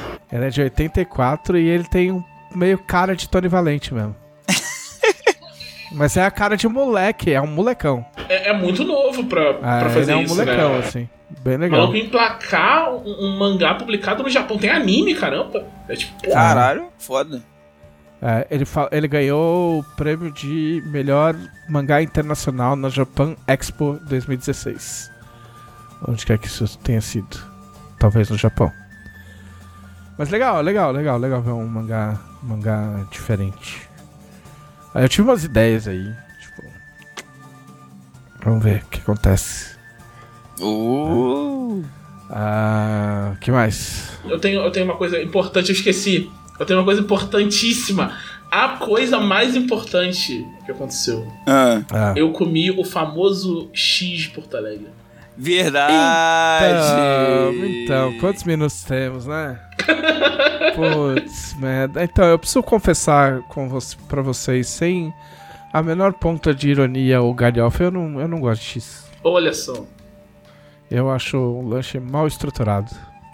Ó, eu, eu sou obrigado a concordar. Eu achei mal estruturado. Ele me lembra o, o- o- o tradicional podrão carioca. Só Le- que é, ele, sim. Ele tem uma apresentação muito melhor, porque o podrão. Porque assim, convenhamos, Sim. o podrão carioca é uma coisa Não, horrorosa. é, o, o podrão carioca, ele, é, ele nem se apresenta. Tipo assim, tu. É, tipo. É complicado, não, é sério. Tu- É complicado, melhor tu nem é olhar pra ele direito, tu só come. É só come, fecha os olhos e come. É, É que o é- X, o X, ele parece assim, ó, você vai no lugar e aí o cara fala assim, pô, a gente tem o lanche e tal, mas, puta, o pão tá em falta. O pão que a gente faz esse lanche aqui tá em falta. A gente tem um outro pão que é bom também, mas não é o lanche que a gente- não é o pão que a gente costuma usar, tudo bem? Aí você fala, tudo bem. Aí vem naquele pão lá, é esse. Entendeu? Porque, tipo assim, eu não gosto de maionese, então eu tiro a maionese. Se você comer aquele troço com o que eles põem, que é tipo maionese, ervilha, milho e mais o resto, cara, é impossível. junta com aquele pão, tudo fica com gosto da mesma coisa. É, Entendeu? tem. Tudo tem gosto da mesma coisa. Tudo tem tem gosto do pão e da maionese e, tipo, e da, do milho. Então, não é que o bagulho é ruim.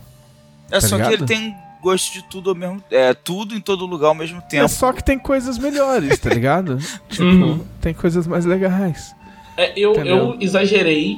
Exagerei, eu pedi o tipo. Eu, eu sou muito ruim com esse negócio de comida, cara. Eu vejo negócio tipo, eu, tipo hambúrguer, assim. Tem um lugar que tem um negócio hambúrguer. Aí tem um que é tipo hambúrguer da casa. E é aquele, e, assim, isso é uma dica pra todo mundo. Você vai no lugar de hambúrguer, a primeira vez que você vai no lugar, você pede o hambúrguer da casa. Isso é o que você tem que fazer. Sim. Porque, tipo, é o mais tradicional, os caras dão mais cuidado, sabe? Esse é o que você tem que fazer. Nunca é o que eu faço. Porque eu olho e falo, qual é o que tem mais carne? Eu peço, tipo, o triplo, Sim. que, blá blá blá.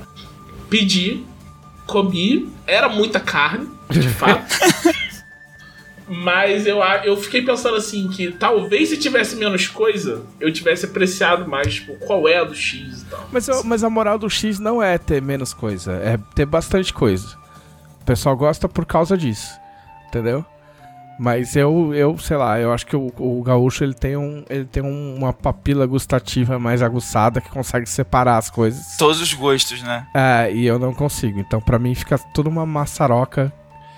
Tipo, É, o- Infelizmente. O, o que eu provei foi a torrada, né? Eu provei a tipo torrada. assim, só- assim, deixando claro que não é que é ruim. Não é ruim. Entendeu? Os ingredientes são muito bons. Só que a mistura deles é que não me agrada. Eu, eu, provei, eu provei a torrada de Porto Alegre, que é um, é um misto quente, que leva mais coisa que um misto quente normal. E que. eu eu percebi Mas que. às vezes é só um misto quente mesmo. É, eu percebi que tudo em Porto Alegre é tipo, é tudo bastante, né? Tipo assim, é, tu vai pedir uma parada, não vai vir do tamanho normal, vai vir do, vai vir do tamanho 2x. Tipo, dois, duas vezes o tamanho. E aí o misto quente é tipo. O, a torrada, na verdade, perdão, é, Porto Alegrense e gaúcho. É, por esse erro fatal. É, a torrada, ela é. Ela usa um pão de forma que é maior que o pão de forma que a gente compra no mercado. Pelo menos acho que eu vi. E é que eu comi. É, mas ainda aquele formato quadradão e tal. Só que, tipo, tem queijo, presunto e tem mais o que você quiser. É basicamente isso. Então, acho que essa é, uma- é uma- é um padrão. É um misto, é um misto de todas as coisas que você quiser comer. Entendeu? Não, é um- é que vocês não tiveram a experiência de ter que pedir um farroupilha. Que nada mais é que um misto quente no pão francês. Mas se você pedir errado, se você trocar o nome de torrada pra farroupilha, as pessoas ficam relativamente ofendidas quando você vai pedir. Eita! Por quê? Elas ficam, não, não ofendidas, mas elas ficam meio indignadas, tipo... Mas por quê? Mas, Mas- Não, tipo, se você erra, tá ligado? Tipo assim, ah, não, não era pra vir pão de, de, de forma. Não, mas isso aí é uma torrada. Ah, Ah, é, verdade. Eu Tá passei, ligado? eu passei por isso esses dias. Eu fui. é, eu não lembro o que, que a gente ia fazer, que a gente ia sair relativamente cedo de casa. Aí eu fui num. fui comprar Coca-Cola aqui do lado. E aí passei num.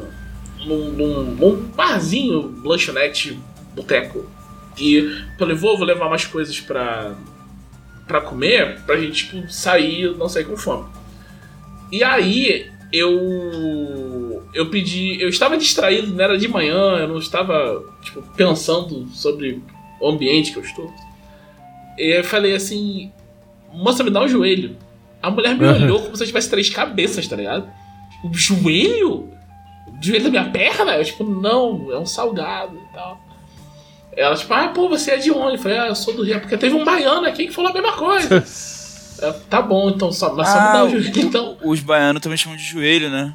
É. Tá vendo? E aí, em vez de me dar o joelho, ela me deu um croissant. Eu falei, não é isso não, moça, é aquilo ali. aí apontei. Ela falou, ah, eu achei que joelho era presunto e queijo. Aí eu fiquei muito, tipo... Eu fiquei indignado internamente. Eu tava pensando, como assim tá achando que joelho é presunto e queijo? Cara, joelho é joelho. Mas aí eu pensei, como é que ela vai saber o que é um joelho? É, é, tem que ter paciência, Thiago, pra, pra tra- levar a luz, né? É, ah, é. Nome de comida. Eu me sinto, um- eu me sinto um pouco. Pouco canalha debatendo essas coisas sem a Camila, assim, pra defender o Estado do, Rio, do Rio Grande do Sul. Um abraço pro Rio Grande do Sul. Um abraço pro Rio Grande do Sul. Aquelas, aquelas coisas de apresentador. Um abraço pro Rio Grande do Sul, que tão bem me acolheu como filho desta terra. Mas enfim.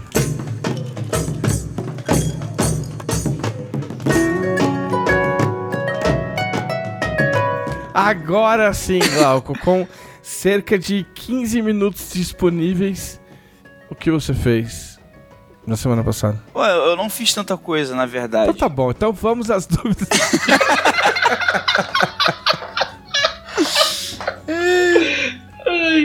Ah, eu, eu. eu joguei Hollow Knight. Quer dizer, não, deixa eu explicar direito, né? Comecei sem. Cadê a animação do, pros nossos ouvintes? Eu zerei God of War Ragnarok. Já? Já. Mas que caralho, meu. Você não vai falar nada. Não vou falar nada. Você só pode falar se é legal ou não é legal. É muito foda. Então ótimo. É... Fica mais legal do que na parte que eu tô? Sim, não, com certeza. Ah, ok. É, eu acho legal porque ele, ele ele, tipo, a, a história. Eu falei isso no, no podcast anterior aí, mas eu não tinha zerado ainda. Que é tipo assim, a, a.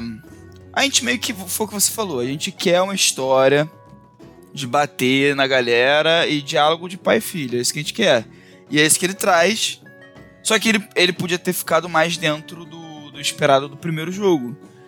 E durante a maior parte do jogo, ele, ele fica dentro dessa fórmula. Tipo assim, você pega o barquinho, ou você, sei lá, vai subir um lugar, e tá lá, você e seu filho conversando, né? É, e tudo mais. É o D2 e o filho dele. Se Sim, desenvolvendo com seu pai e tal. é. E aí. Só que, assim, a história vai tomando caminhos. É, eu acho que até inesperados pra franquia do God of War, pra quem é fã dos outros jogos e Ótimo. tal. Não, então, isso é muito bom. Tipo, eu, eu, eu, não, eu não sou um grande fã de God of War desde dos jogos antigos, que eu não via graça nos jogos antigos. Eu Sim, comecei porque era o. É, É, aí você aperta o botão ele sai rodando. É, tipo Aí assim. arrancou ele, é tipo, aí eu, é eu, eu comecei a gostar na- nessa nova saga nórdica aí. Que inclusive Tipo, aí, me. Nossa, que legal, ele transa com duas mulheres. É, Uau, é, enquanto ele tá. videogame. O cara. O cara perturbado porque Aí matou a própria família. o. o- Sim, o vaso cai. cai. É, é. é, Eu comecei a gostar. Lembrando que assim, é só lembrando que, tipo, se eu, se eu não, se eu não estiver falhando aqui, o primeiro God of War é de 2005. É, sim. Né? Nossa, É uma gente. coisa- Tipo, assim, na minha cabeça é 2005, eu vou checar. Não, mas é antigo o suficiente, né? Então, é, a questão é assim. E é meio que. Tá, 2005, se foi essa época, era, tipo. Era minha pré-adolescência, adolescência ali. Era o momento de eu ser Ed, gostar do, do, do Kratos. Ah, sou e, foda. Ah, e eu não curtia. Porque, porque uma coisa pessoal minha, né? Era o cara da Nintendo, né? Também, tem um pouco isso. Você tem cara de Nintendo. É, Conferi aqui é 2005 mesmo. 22 de março de 2005, eu lembro. mas assim. Um dia depois do meu aniversário. eu comecei, eu comecei a gostar de de do God of War nessa leva nova. Por, por causa. Justamente porque, pô, tem uma história, tem uma questão com. É, tipo, de parentesco, de. E a parte mais legal que eu sempre gostei Parentesco é parente do Kratos. É, sou. Não, eu É, vou aproveitar que eu falei. nome- Eu vou aproveitar que Meu eu nome falei é uma grego, meu, meu nome é grego também. É Aí, ó, eu vou aproveitar que eu falei uma imbecilidade completa, pedir desculpa aos ouvintes e só pra anunciar que o Palmeiras acaba de ser campeão paulista feminino em cima do Santos. Muito obrigado. Ó, Olha aí, tá parabéns. Parabéns. Parabéns. É.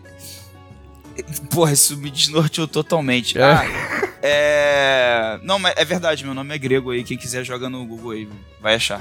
O que quer dizer teu nome, então? Já que fudeu, vai. O que, que quer dizer É, teu nome? Glauco vem de Glaucos. Eu não sei se assim se pronuncia.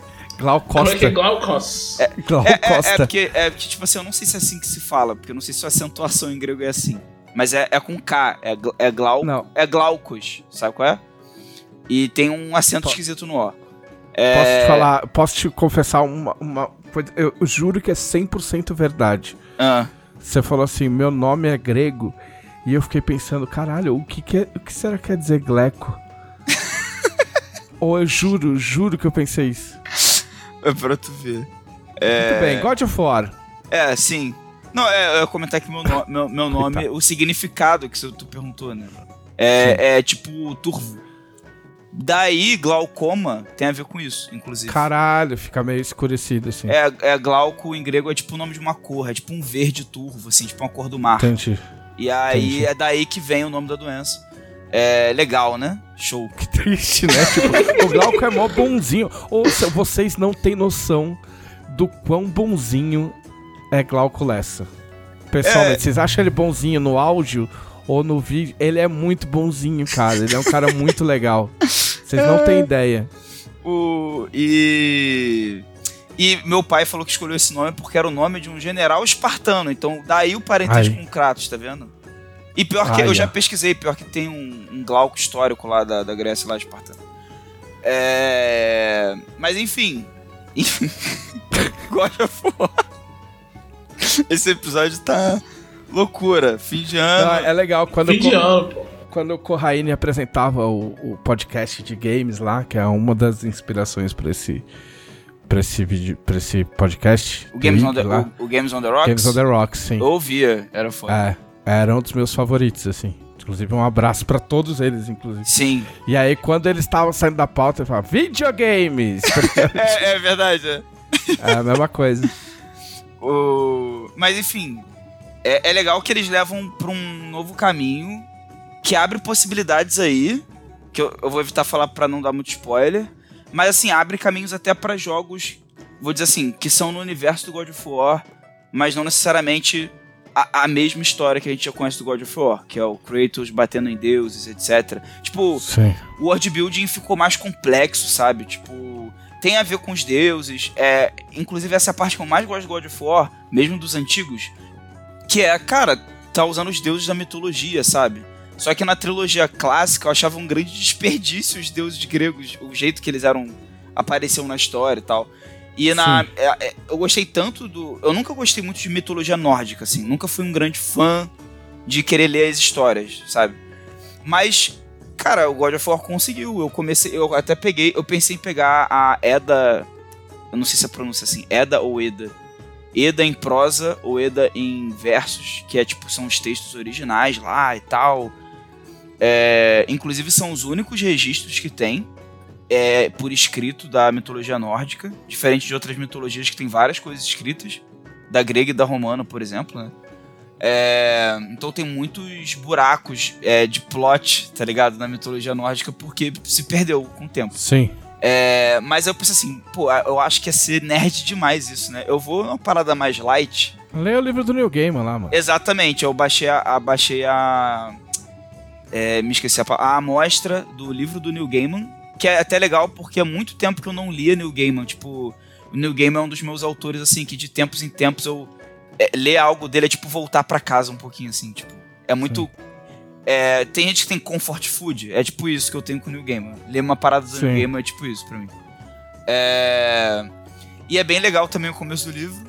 É, God of War recomendadíssimo, mereceu os prêmios do Game Awards. Não joguei todos os jogos do Game Awards também, então foda-se. se tinha algum jogo que merecia mais. É, Sinto muito. mas, ó, uma coisa que eu posso dizer com certeza: o ator do Kratos, que fez aquele discurso lá, que foi tipo um áudio meu, né? Só que É. pra todo mundo, me identifiquei muito com ele. É, Ele me. Pô, Aliás, deixa, deixa, eu interromper só um instantinho pra comentar uma coisa que eu acho muito apropriada. ah, ok. eu Até já sei Ontem é. eu tive uma reunião, tipo, uma hora e meia com o Glauco, terminou a reunião, ele mandou um áudio, tipo, 10 minutos, tá ligado? Pô, não, peraí, peraí, não foi 10 minutos, não. Foi. Peraí, peraí, vou confirmar aqui. Foi um áudio de apenas 3 minutos e 43 segundos. ah, pô, então tá tudo bem, desculpa. Pô, é, é um gran, é uma grande evolução pra mim. Foram 10 minutos psicológicos. Isso porque eu regravei o áudio, que eu, eu gravei, eu falei, vai ficar gigante. Aí eu cancelei o áudio e mandei de novo. Porque esse é o nível de, de carinho que eu nutro pelo meu amigo Thiago Rosa. Tipo assim, caralho, eu tô dois, dois minutos de áudio, eu não falei nada ainda. Não, foda-se, eu cancelei e vou gravar de novo. Muito obrigado. É...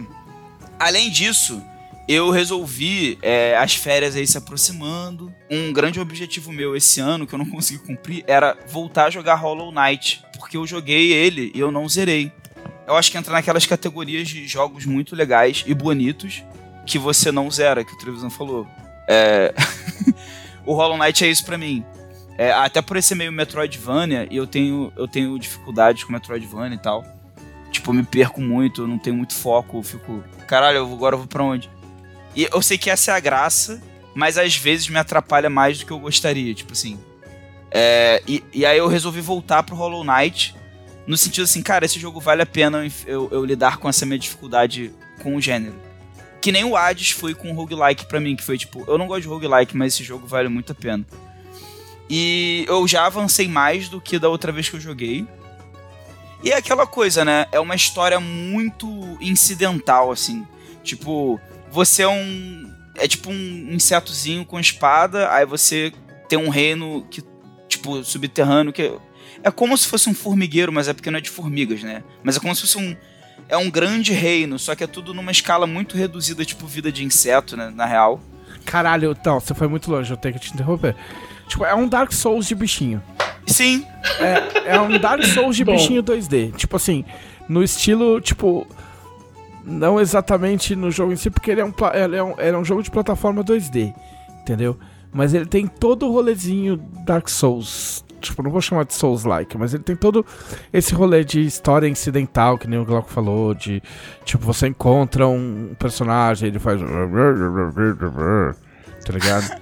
E aí ele fala. isso aí. "Ah, e em quando vez, tu... de- em vez dele falar, se você encontrar a espada, traga pra mim, ele fala, ah, nos séculos que se passaram, a luta aconteceu e ela não acontece mais, mas a glória, eu a queria de volta. Pronto. Entendeu? É, e quando você morre, você perde tudo. Aí se você quiser recuperar as suas coisas. Perdeu você... tudo, foi morar de aluguel. É. E aí você tem que voltar naquele lugar e pegar suas coisinhas de volta, né? É bem esse elemento mesmo. E tem uma personagem que a galera é muito fã nesse jogo. Eu até tirei uma foto com uma cosplayer na CCXP dessa personagem. É, que é a Garnet. Que é uma. É uma. É uma. É um inseto que também tem uma espada. Ela é meio que uma vilã do jogo, até onde eu, até a parte que eu joguei, pelo menos. É, e ela tem uma saia, tipo uma saia, um vestido, não sei. E eu sei que a continuação tem a ver com ela, que a continuação vai ser ano que vem, né? É Hollow Knight Silk Song. E tem ela na capa. Não sei se ela é a protagonista, não sei se o que, que vai ser. Mas foi até me motivou eu jogar, porque eu quero jogar o- a continuação também. Que nem o Hades, que eu fico com vontade de fazer mais runs, né? Do, fu- fugir mais vezes do, do inferno pra ver o final verdadeiro, pra quando tiver o 2 também poder jogar. Aí foi isso que eu fiz, assim, de, de legal. É, dentre outras ideias, mas não posso falar de nenhuma delas. Então. eu tive várias ideias. Tipo, a CCXP me deixou on fire em relação a Todo vários. mundo. É, em relação a vários projetos Vários projetos. é, que vocês descobrirão um dia. Tchan. Muito bem. Então vamos às dúvidas dos nossos conselheiros. Conselheire. Como é que é em francês? Consigline.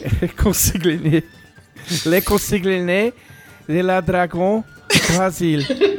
É, os conselheiros da Dragão Brasil. Quem são os conselheiros, ô, Thiago? Que o Glauco já falou muito. Os conselheiros são as melhores pessoas do mundo que apoiam a revista Dragão Brasil em seu maior nível de apoio, tendo acesso ao grupo exclusivo no Facebook, onde podem acompanhar o desenvolvimento da revista e fazer perguntas especiais para esse podcast. Exato. Inclusive, hoje, por exemplo, eles tiveram dois previews. Um preview do Ameaças de Arthur, uma página inteira do livro, só para conselheiros. Só pra Tá. eles.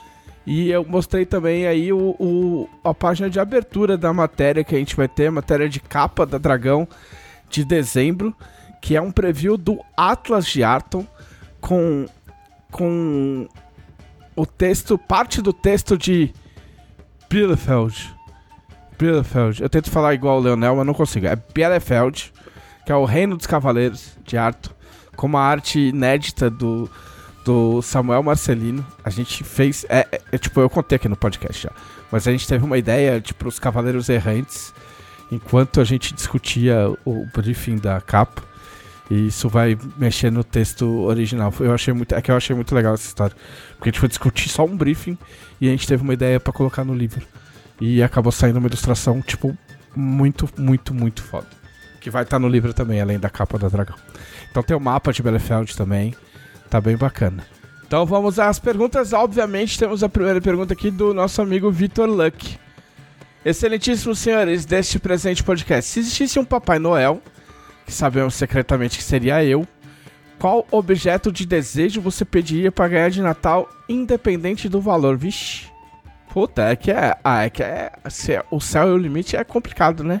Tipo, assim, ó, vamos. Eu vou, eu vou limitar isso aí. Que você pediria só que assim, ó. Tem que caber dentro da sua casa, Hum, entendeu? Tem que ser algo que você possa ter e sustentar. Tipo assim, pode ser um carro, tá ligado? Mas não pode ser um castelo na Escócia, entendeu? uhum.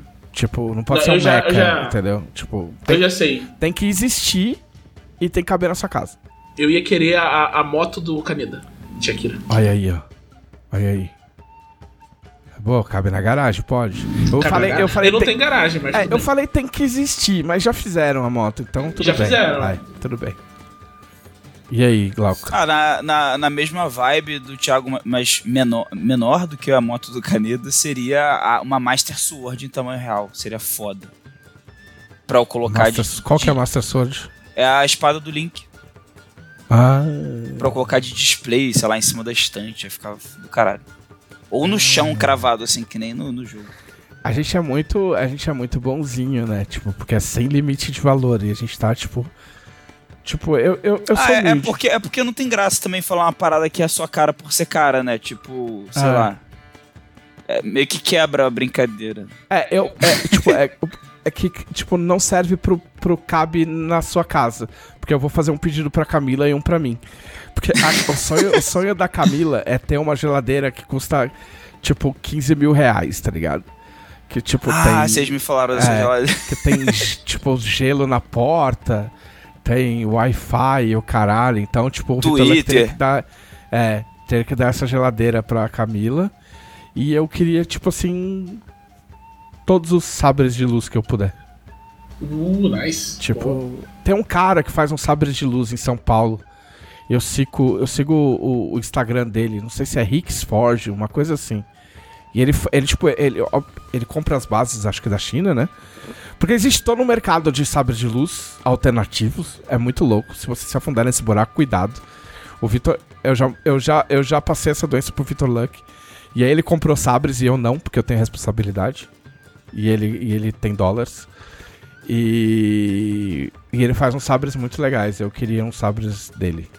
Ah, o Diogo Almeida responde a pergunta mais fácil desse podcast: Passas no arroz, sim ou não?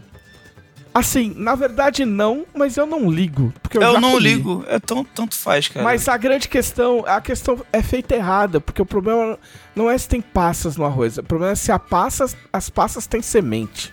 Ah, não, passa com semente, não. Tem que ser sem não, semente. não, sem semente, pelo amor de E Deus. pro arroz talvez seja melhor a, a passa de uva branca, talvez. Se a gente pudesse ser mais sofisticado.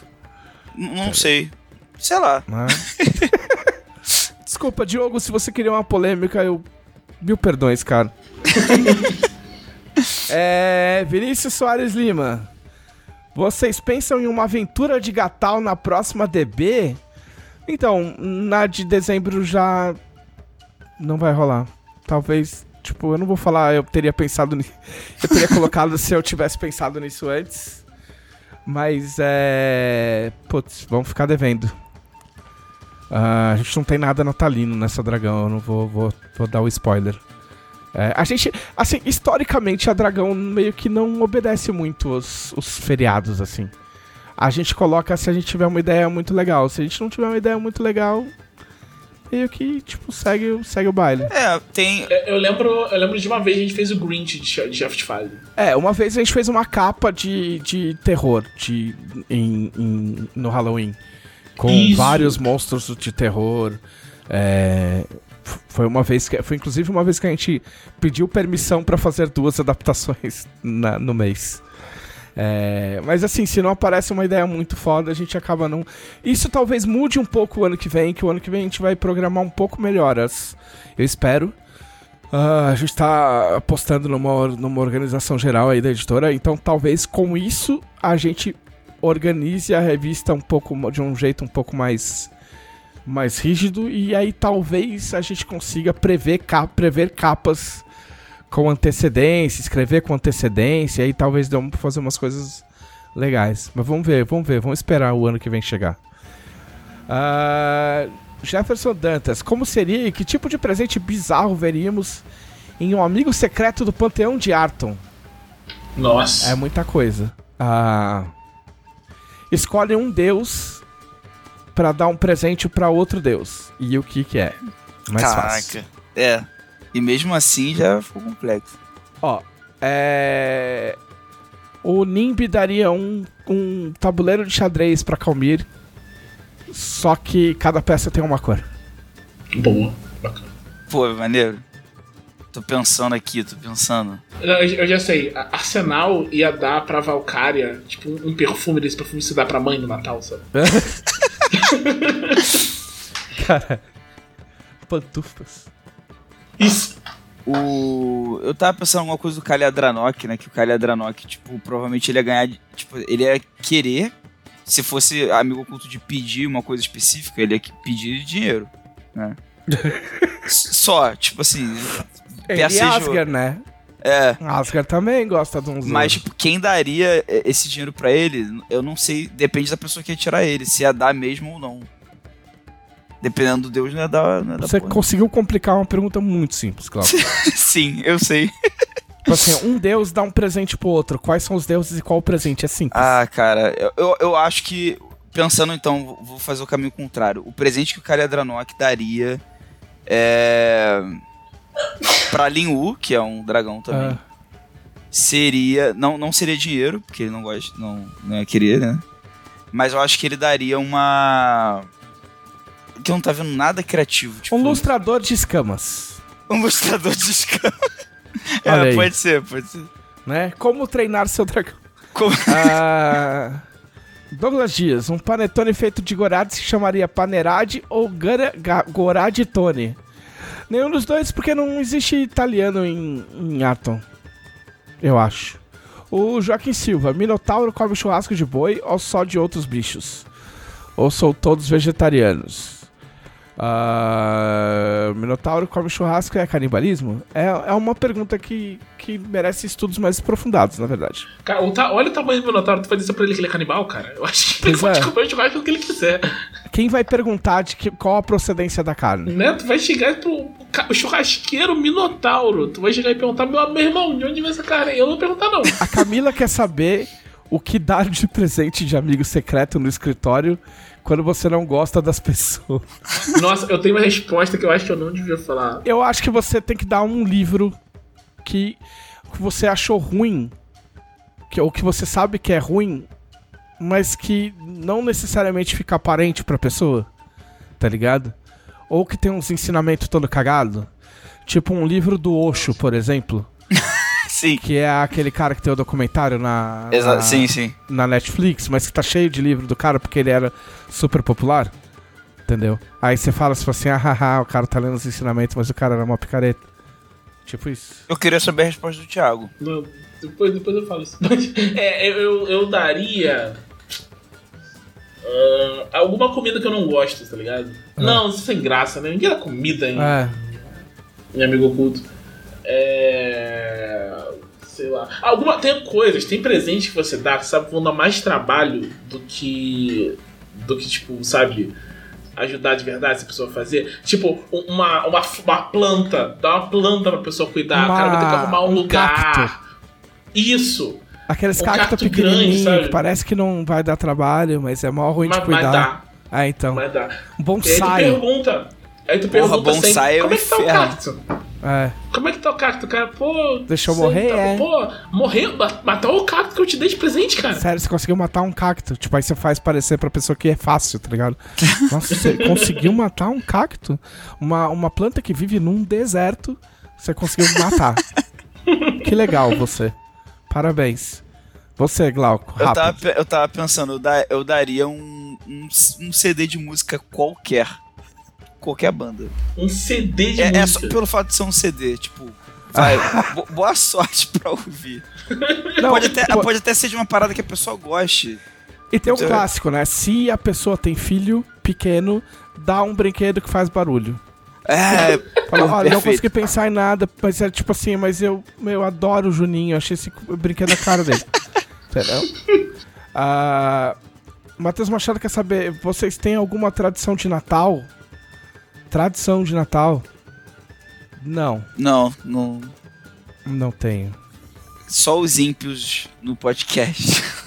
Eu tô, eu tô iniciando. Eu tinha uma- uma tradição de, Natal. de almoçar, de jantar com, a meu, com meus pais e tal, mas, né? Não existe mais. Eu tô iniciando. Acho que vai ser, vai ser a segunda vez que eu faço isso esse ano. É. Então, tipo, acho que co- considera-se uma tradição, uma tradição a partir desse ano. Que a minha tradição é voltar pro Rio de Janeiro Ah. e comer um joelho do Dolce Amore, que é o melhor joelho do Porra, Rio eu quero comer esse joelho, não consegui ainda. É, a, minha, a minha tradição, pra não dizer que não tem nenhuma, ela está sendo criada, porque a, a Laís ela gosta de decorar a casa, ela faz isso com um mês de antecedência.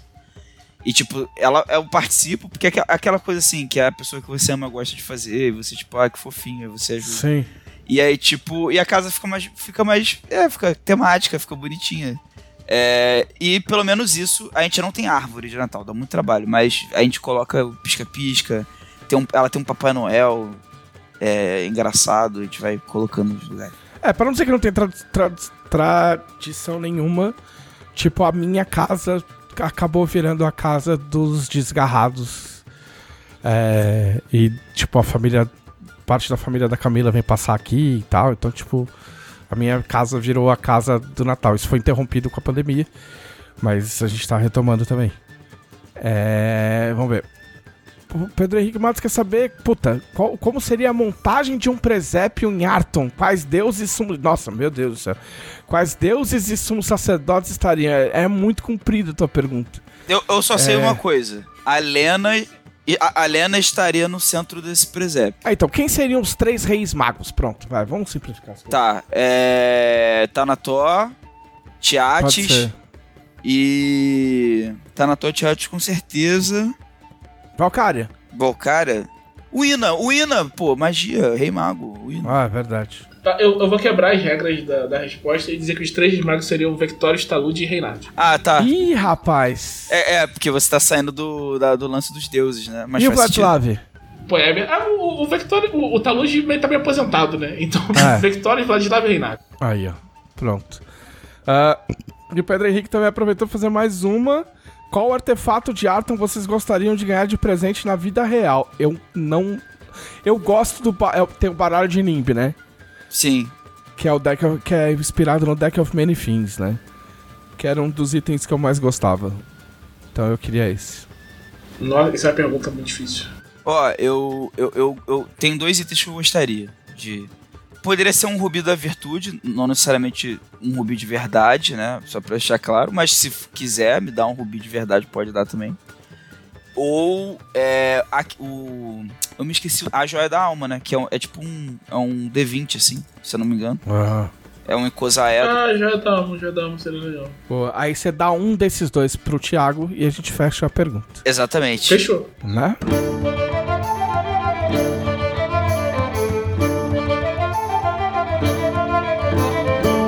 Recados finais de 2022, meus amigos. Caraca, muito peso pensar o último recado final do ano. Agora, eu tava pensando, ah, deixa eu pegar o pessoal pra falar, mas eu pensei, é o último ano. É. Então tem, tem, tem todo um peso diferente. Eu, eu acho que, tipo, o, recado final que eu queria dar, tipo, principalmente pra agradecer a todo mundo que tá ouvindo a gente o, o ano inteiro, sabe? Tipo, é, é legal a gente ver, sempre que eu encontro alguém comentando que, tipo, que ouviu o podcast, que, tipo, gosta das boibeiras que a gente fala aqui e tal, não sei o que, é legal. Outro dia eu fui na, na no Dungeon Geek e encontrei um o brother lá ele comentou, cara, eu ouço podcast toda semana e tal, não sei o que, é muito legal, tipo, me ajuda no, no caminho e tal, vocês estão falando mais bobagens de um jeito muito, tipo, parece que eu tô na mesa conversando com vocês e tal. Eu acho muito, muito legal desse senso de proximidade. Então acho que é, acho que é só isso, tipo, agradecer a todo mundo que tá ouvindo a gente e esperar que vocês continuem ouvindo a gente no ano que vem. Muito bem, Glauco. É, eu, ia, eu ia falar basicamente as mesmas coisas que o, que o Thiago, e aí pra não me alongar não vou repetir tudo. Eu vou só complementar dizendo também, tipo, as pessoas que acompanharam além de acompanhar a gente no podcast, também acompanharam a gente é, pelas streams, ou foram em eventos que a gente estava. É meio complementar a, a coisa do, do podcast em si, né? Tipo, de acompanhar a gente por aqui no podcast. É, das piadas que surgem aqui e tal. Eu espero que ano que vem seja um ano com ainda mais memes e piadas internas que são compartilhadas com vários ouvintes. É, e, e, é isso, assim. Eu acho que vai ser um ano muito maneiro. Muito bem. Também estendo o agradecimento dos meus amigos e aos meus amigos. Espero que o ano que vem seja tão bom quanto esse. No final das contas, acabou sendo um, um ano legal, né? Palmeiras foi campeão brasileiro, não tem como ser ruim. uh, aconteceram muitas coisas bacanas.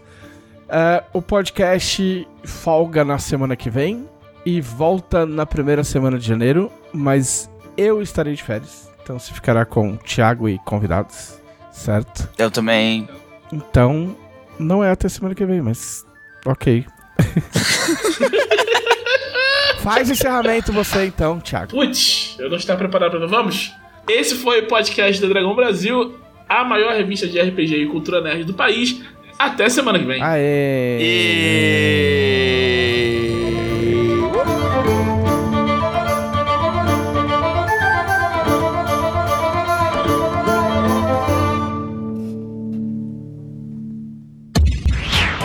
Esse episódio foi editado por Audionias Edições, a sua melhor opção em edições de podcast. Para informações e orçamentos, o e-mail marqueseditor.gmail.com